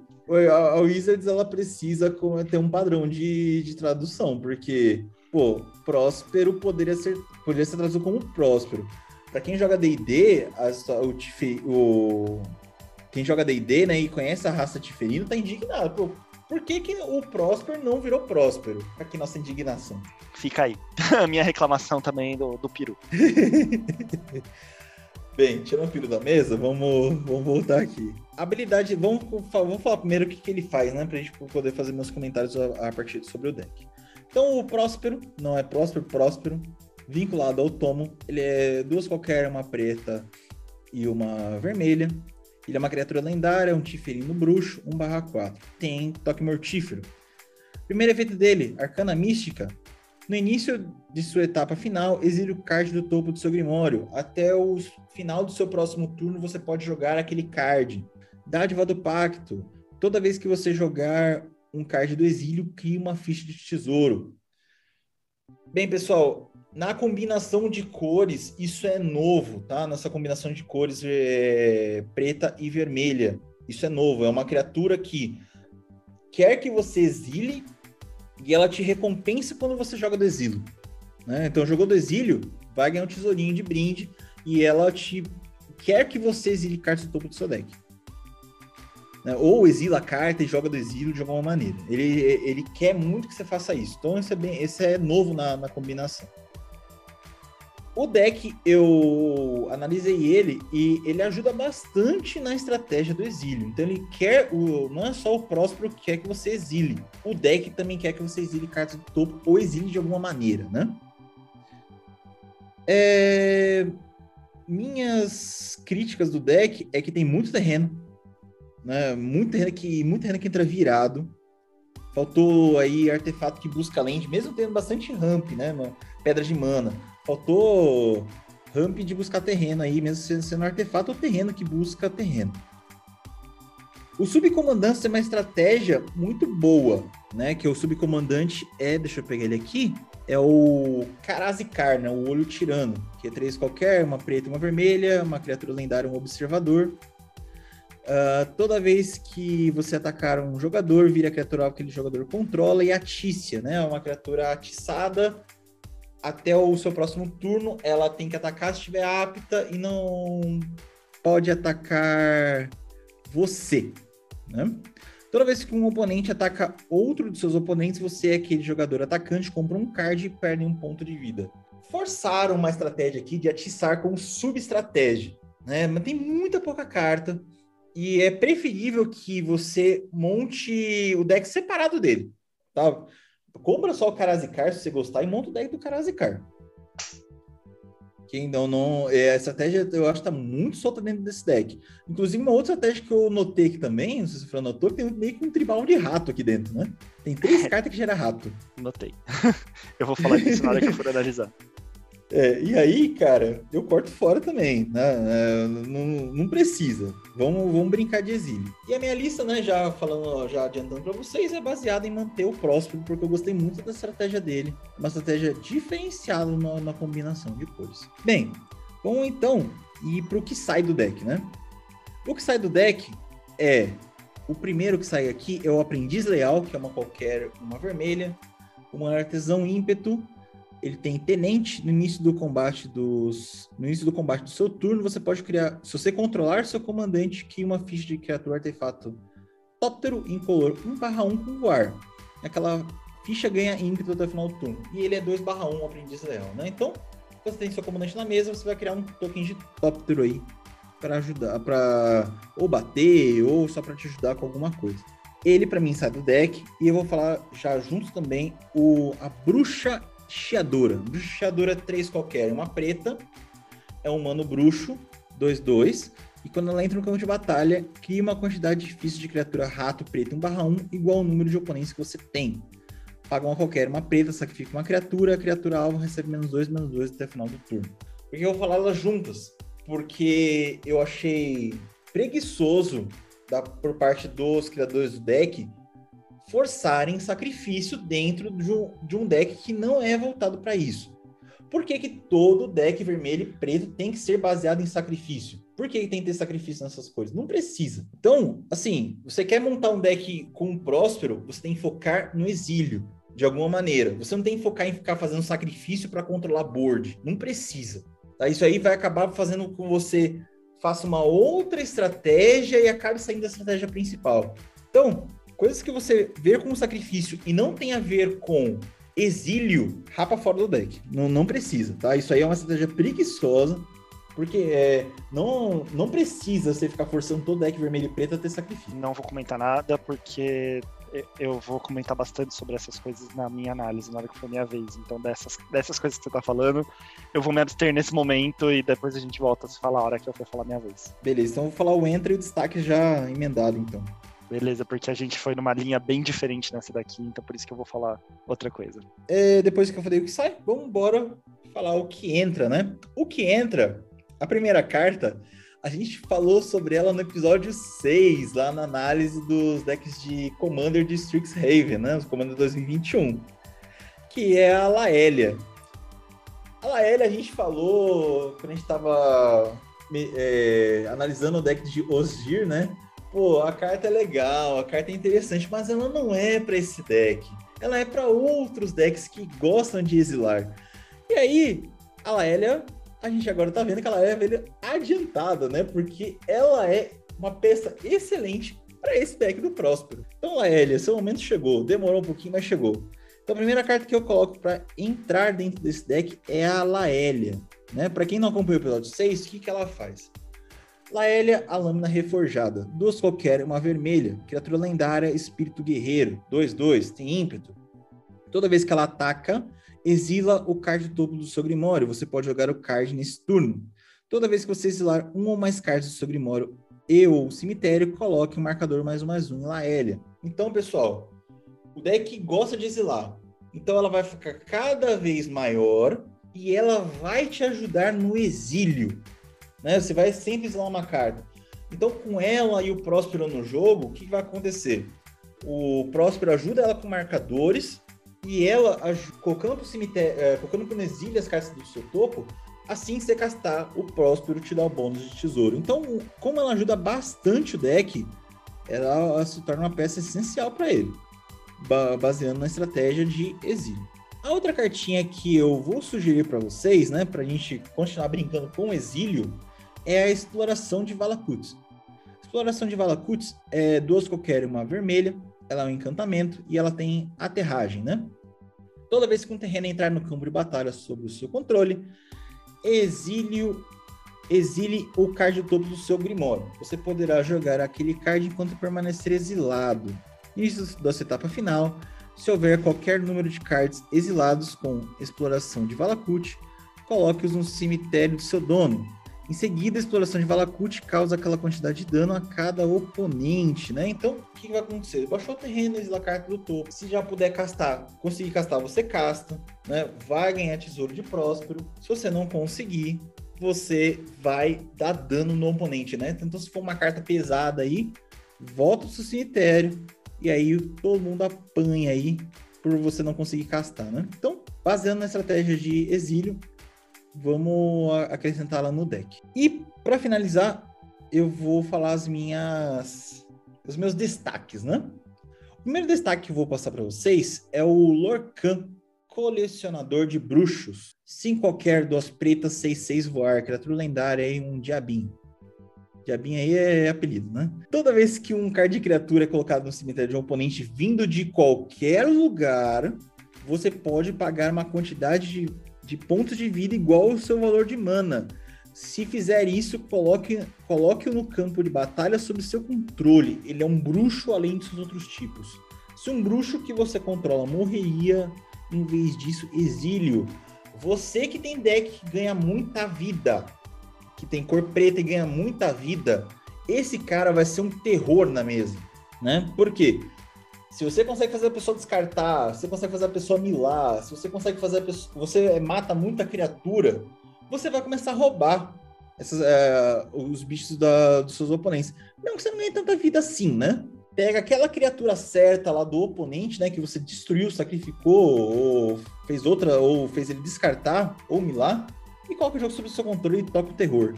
Então, Lorcan aí é o meu primeiro destaque para você que gosta de ganhar vida, né? Ou você que manipula muito aí a, o deck dos seus oponentes. Isso que eu ia falar, não precisa nem ganhar muita vida. Só você conseguindo milar bem, você pega a criatura certa, né? Tipo, no meu deck de Fenax, isso daí entra que nem uma luva. Porra, imagina pegar uma vacina do nada. Bem, a outra carta que eu vou aconselhar você. Aconselhar você não, vou falar que é o meu outro destaque. É a suspeita fervorosa. Suspeita fervorosa, seis qualquer, uma preta e uma vermelha, e é um feitiço. É um feitiço para quem gosta de ser xingado na mesa, tá? Já vou adiantar isso aí. Se você gosta de ser xingado, se você não tem a, amor à sua mãe aí, que só vai xingar sua mamãe, é suspeita fervorosa para você. Efeito. Cada oponente exila cards do topo do seu próprio Grimório até exilar um card não de terreno. Você pode conjurar qualquer número de mágicas dentre aqueles cards não de terreno sem pagar seus custos de mana e tem rebote. No próximo, você vai exilar essa carta conforme você conjura e ela foi resolvida. E nisso sua próxima manutenção você vai jogar de novo. Você que também tem deck de Big Spell, é uma ótima para você. Gente, assim, o pessoal vai revelar a carta até exilar um não terreno e vai conjurar essas mágicas. Pode ter bomba no topo do deck de todo mundo e você vai jogar aquelas bombas ali como se fossem suas. E assim, no próximo turno vai vir bomba de novo. Você que tem deck do Jodá aí, por exemplo, vai pagar, uma, vai pagar 5 mana para dar susto em todo mundo. Né? Então, você gosta de Big Spell, você gosta de ser o odiado da mesa, suspeita fervorosa para você. Acabei minhas análises aqui, né? Agora passo o bastão aí pro Fran. Bom, vamos lá. Eu queria fazer só um disclaimer, como eu falei no começo do, desse cast, eu falei que tinha dois decks que eu achei melhores, dois decks que eu achei piores, né? Então, os dois decks que eu achei melhor foi o Gru e o de encantamentos e, e artefatos e equipamentos, né? E os dois que eu achei piores foi o da Cephris e agora esse daqui, o Rakdos, tá? Por quê? Eu acho que de verdade quem fez esses quatro decks, ele tem. É, obviamente não querendo ofender ninguém, mas eu acho que tem déficit de atenção. Porque a pessoa falou assim: ah, eu vou montar um deck com essa habilidade aqui. Daí ela começou a olhar outra habilidade, olha que habilidade interessante, e, come... e colocou no deck também. Ela olhou outra habilidade, olha que habilidade interessante, e colocou no deck também. E daí os decks ficaram tipo um mashup assim, vamos pensar numa, num prato de comida, é como se você estivesse comendo, sei lá, baião de dois com sushi e sorvete, na minha opinião. De forma geral, todos os quatro decks estão mais ou menos nesse sentido. A diferença é que dois deles, as três habilidades, até funcionam bem juntas. E dois deles, as três habilidades não funcionam bem juntas. E eu acho que o Próspero aí, ele é o principal exemplo de o principal não, porque o outro, é, o, outro deck lá, o Esper, também é, é, bem nisso. As três habilidades juntas não se complementam bem, então tem três estratégias completamente diferentes no deck. E eu vou dizer que, mas o que mais me incomodou no Próspero é que a principal habilidade, ou seja, a do comandante, ela não tem tanto suporte assim, ela não é uma habilidade tão boa. Então, na minha opinião, a, habilidade, a principal habilidade que deveria ser nesse deck, para começar, as outras duas habilidades não se complementam dentro do deck, e a principal habilidade do comandante, ela não é boa, na minha opinião. Desculpa, ela assim, você pode, de repente, vai ter que mudar muito o deck para conseguir montar um deck interessante realmente com a habilidade do comandante. Então, assim, eu considero que o comandante tá lá, eu não mudei o comandante, ele vai ficar lá, ele vai ser útil para alguma coisa, mas eu não quis basear as minhas escolhas na habilidade dele principalmente porque eu acho que você, para montar um deck com ele, você acaba ficando muito dependente do comandante, vai acabar ficando muito dependente do Próspero, tá na mesa, e por minhas experiências próprias, deck preto e vermelho, muito dependente do comandante, o comandante vai tomar hate e você não vai conseguir ficar castando várias vezes ele, é, e nem protegendo ele. É preto e vermelho, não é uma é para você ir para frente e não ficar se protegendo tanto, né? Então por isso assim, minhas duas escolhas são assim, vou tentar focar nas outras coisas que o deck faz e deixa o comandante lá, ele vai ser útil, mas deixa ele lá de canto tá? Por isso que eu não quis comentar nas escolhas do Hugo, porque o Hugo foi muito na onda de, ah, vamos deixar o Próspero melhor. E eu já acho que não vai funcionar deixar o Próspero melhor. Então, é, respeito polêmica, a opinião do Hugo. Polêmica. Acho que o Hugo não tá errado no que ele falou, mas de verdade, é, na minha opinião, não, não vai rolar ficar fazendo. Acho que assim, o Próspero é útil, mas não, não baseia seu deck dentro dele. Bem, pessoal, vou até aproveitar e puxar, né? O que, que, você acha? Você acha que o Próspero, ele dá, o deck dele dá certo ou não dá certo? Se você, ah, você concorda com o Fran ou concorda comigo, comenta lá com a gente no arroba comandeiros. E aí a gente quer saber a opinião de vocês, né? Vai que eu tô completamente errado, vai que eu tô meio errado, vai que o Fran tá certo, vai que o Fran tá completamente errado. Comenta é, lá com a gente que a gente vai querer saber o que, que vocês estão achando aí da, da, análise dos decks aí, o que, que vocês estão achando desses comandantes, se vão pra frente ou não vinga nada.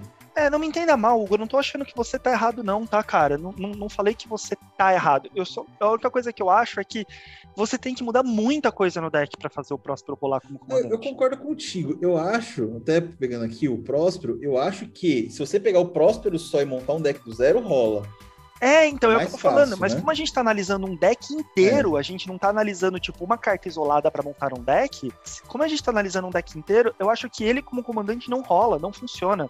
Mas eu também não acho que nenhum dos outros funciona. Então, assim, deixa ele lá, ele é útil, e a gente é, mexe no deck de outra forma para não ficar tão dependente dele. É, acho que assim, se você pegar o Próspero e montar um deck do zero com ele, com a, com a temática dele, beleza, daí pode ser que role. Agora, ele, dentro desse deck, não, tem que mudar muita coisa e daí já foge da temática de que a gente está aqui propondo pequenas mudanças só no deck, né? Então, eu, eu concordo com você em partes, mas é o que eu falei. Acho que ele funciona, mas ele funciona num, num deck completamente diferente.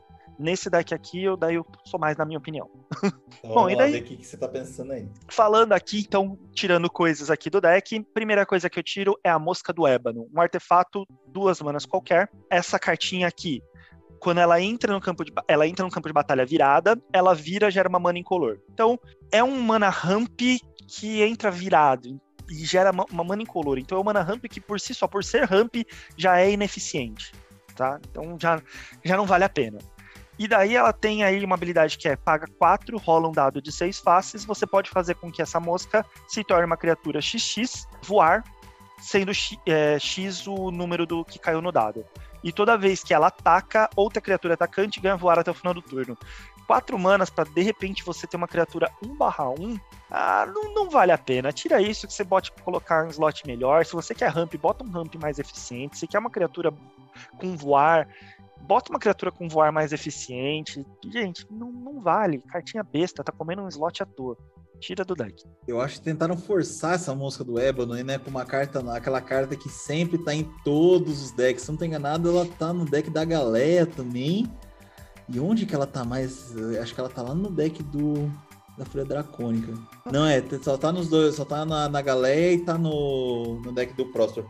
É carta que tentaram forçar, né? Não, não, ajuda muito, não. Ah, mas forçou demais que, que estragou. Estragou o brinquedo. A outra carta que eu vou falar para tirar é um feitiço, chama Empreitada Incauta.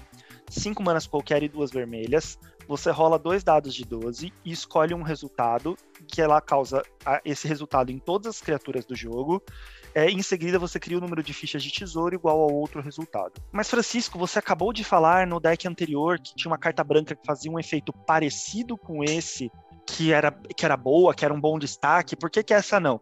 Para começar, sete manas, né? Sete manas para um deck que não rampa tanto, que é um deck vermelho e preto, muito caro, né?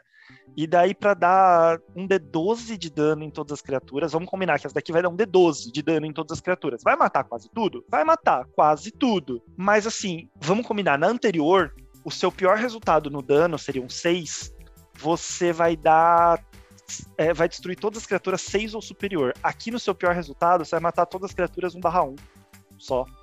Então, não, não vale a pena, entendeu?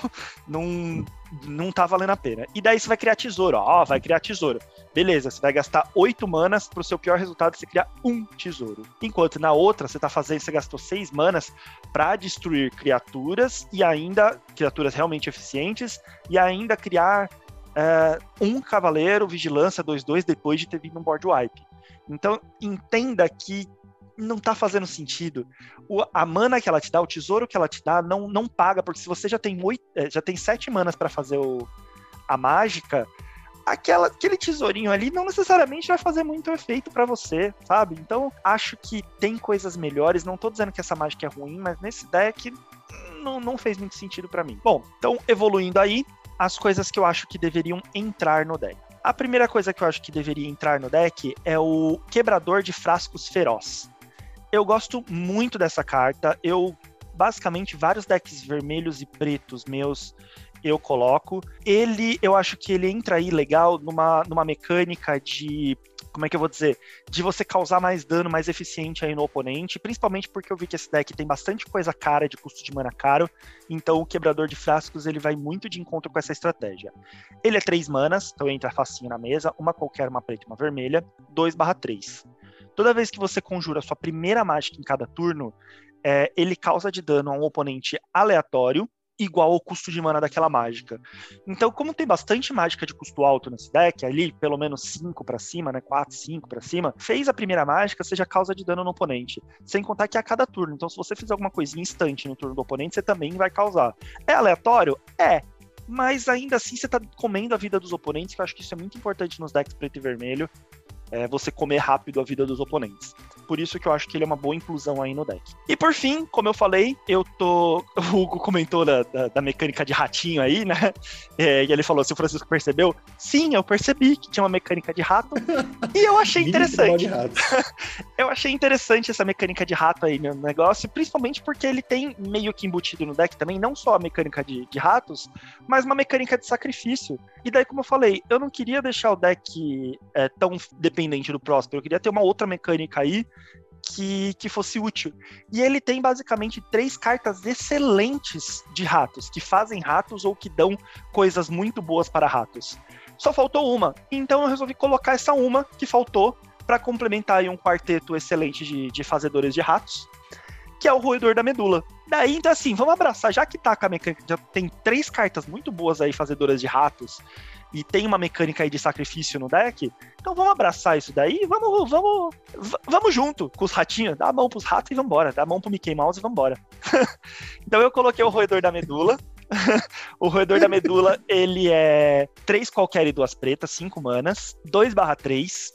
Ele dá para todos os seus ratos amedrontar, então excelente, já dá aí uma evasão para os seus ratinhos. E você vira ele, sacrifica um rato e põe X ratos 1 barra 1 em jogo, sendo X igual ao número de ratos que você controla. Soma isso com o ogro, que já tem no deck que faz rato toda vez que morre um rato do oponente, soma lá com o flautista que vai fazer rato, você vai ter uma ratarada aí, da, bate no oponente com os ratos, você tem uma submecânica de ratos aí, de tribal de ratos, dentro do deck.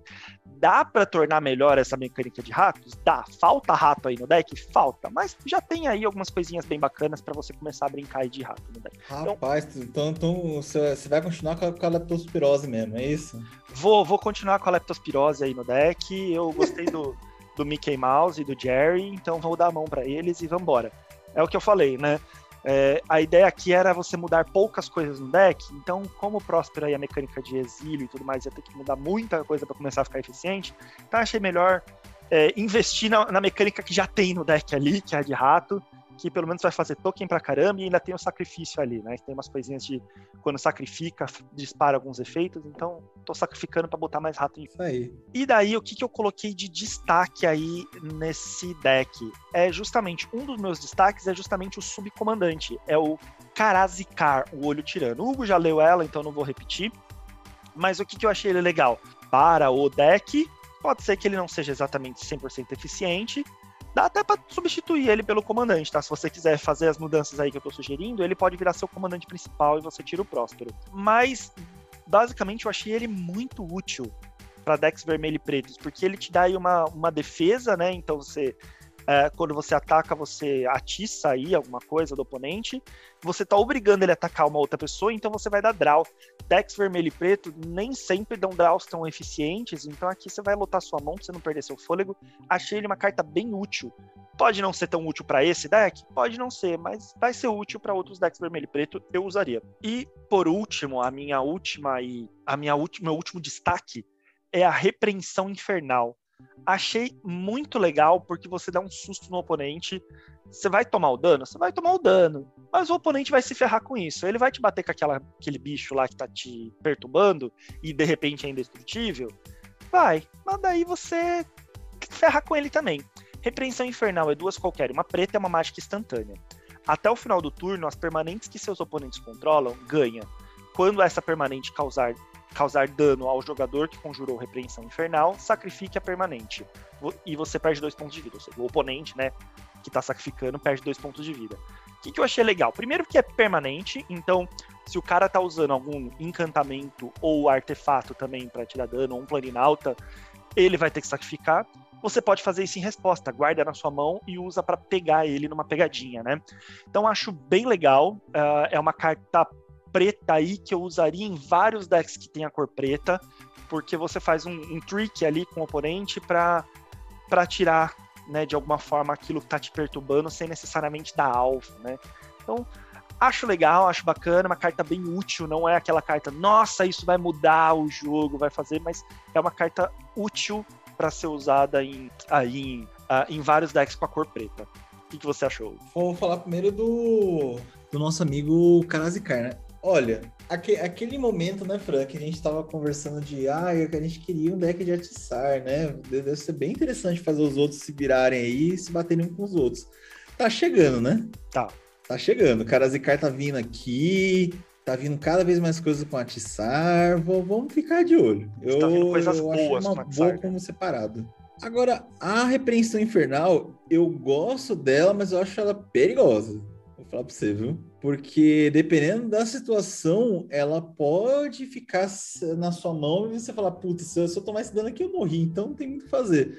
Mas dependendo do momento do jogo, isso aqui é excelente, porque o cara tá querendo te causar dano lá, ele vai tomar na cabeça, né? Ele vai apanhar junto também. É aquela coisa assim, você não vai usar é, em qualquer momento, tem que saber quando usar. Ela é bem útil, mas você vai usar no momento certo. Ah, se o cara tá te batendo com tudo, você não teria que se defender, então você vai se defender de qualquer jeito. Você vai deixar passar pontualmente o que você quer que passe para você poder é, destruir aquela coisa. Ou é aquele momento, já que eu teria que tomar de qualquer jeito, então eu vou tomar, mas você vai se ferrar junto. Então, se você se fosse uma situação que você não conseguiria se defender de qualquer jeito, beleza. Você toma, você já ia tomar de qualquer jeito, mas pelo menos o cara vai perder tudo. Ou é aquela coisa, você pode usar também a, carta e falar assim: olha, eu tô com essa carta na mão, você vai querer me bater? Você pode usar uma ameaça aí no, no, no oponente, né? De ó, tô com essa carta na mão, tem certeza? Daí vai dele se vai acreditar ou não, se você vai mostrar a carta ou não, né? Tô aqui, vai de você, você vai usar a política. Então acho que ela te dá uma, uma opção política e uma opção assim de saber o que tomar, como tomar, quando tomar e tipo te remover permanentes muito muito útil. Sim, é, e também tem aquela história, né? Se você for morrer, você morre atirando, né? É, boa. Mas eu usaria essa carta no, no, nos ameaços. Eu teria falado assim, ó, tô com essa carta na mão, você vai me bater mesmo? Eu... Já, já tá ali jogada na mesa já a carta, já, as manas tá aqui, ó. E aí, é, vai ou vai? E agora, Hugo, antes da gente finalizar é, e a gente ir pros nossos recadinhos finais, queria perguntar para você, qual dos quatro você compraria? E só pode escolher um. Se você assim. Eu, eu compraria a Fúria Dracônica. E você? Cara, como eu já tenho um deck de dragão, e assim, é, da Fúria Dracônica eu compraria coisas específicas só que eu gostei tanto para complementar meu deck de dragão quanto para montar. De repente eu compraria lá o comandante que a gente falou que usar, o Wolfgar. É, eu não compraria o Fruta Córica. Como deck geral, eu compraria o de auras e equipamento. Eu acho que de deck geral eu aproveitaria mais coisas aqui para minha pool, sabe? Para montar um deck. É, então eu pego pelo seu mesmo sentido, né? A, a Galeia seria minha segunda opção, mas já tem muita coisa já de, de, de, de equipamento, né? A aura não, não tanto assim, mas, mas dá pé atrás. Aí a Galeia compra solta, né? É, Mais é. fácil acaba que pro deck de dragão também, o que eu quero eu compraria solto e para comprar como deck eu compraria a galera. Mas, é, então, pra, pra mim, é, pra agora dragão seria novidade, né? Principalmente que eu tenho praticamente nada de dragão. Só pra adiantar os nossos ouvintes aqui, duas coisas que eu não tenho: dragão e base preta. Base preta, pra mim, é, a minha base preta é lamentável. É, e eu não tenho quase nada de equipamento, pouquíssimas coisas assim. Eu tenho coisas pontualmente úteis para os decks que eu tenho, mas eu não tenho nada de realmente, nossa, uau de equipamento. Então, é, acho que eu compraria o que, o que eu não tenho, né? Mas assim, de forma geral, acho que a gente acabou citando os dois decks que mais valem a pena ser comprados, né? Então, pessoal, é, não esqueçam da, de seguir a gente, né? Nas nossas redes sociais. Que. Nas redes sociais não, no Instagram, né? Que é o arroba comandeiros com dois M's e S no final. Como a gente comentou aqui, duas mecânicas, né? Com a mecânica de alternância, que, é, que, que é, engloba a parte de sair de fase, e a mecânica de aventurar-se na masmorra, a gente fala lá no, no, no nosso Instagram. Várias, falamos também de várias outras mecânicas né, que podem ter alguma confusão, mutação, por exemplo, né? E a gente também coloca outras ideias para vocês para montar decks, coloca listas de cartinhas interessantes, ou coisas para ajudar vocês a jogarem aí o nosso querido Commander. Então segue a gente lá no Instagram, comandeiros, 2Ms no final. Nós temos também o canal no YouTube, né? Para quem quer ouvir a gente aí em, em, outras mídias, né? Estamos no YouTube também, comandeiros com 2Ms e S no final. É isso aí. Ajude a gente a crescer, então se inscreve no nosso canal, curte o nosso conteúdo, comenta, ajuda muito o nosso engajamento para mostrar nosso conteúdo para mais pessoas. Se você gosta de, do, do, que a gente faz aqui, dê esse incentivo para a gente, que é muito importante para a gente continuar fazendo o que estamos fazendo. Muito obrigado pela atenção de vocês, por ouvir esse podcast que acho que vai ficar longo, e até a próxima. Até a próxima, pessoal. Nos vemos aí nos próximos episódios.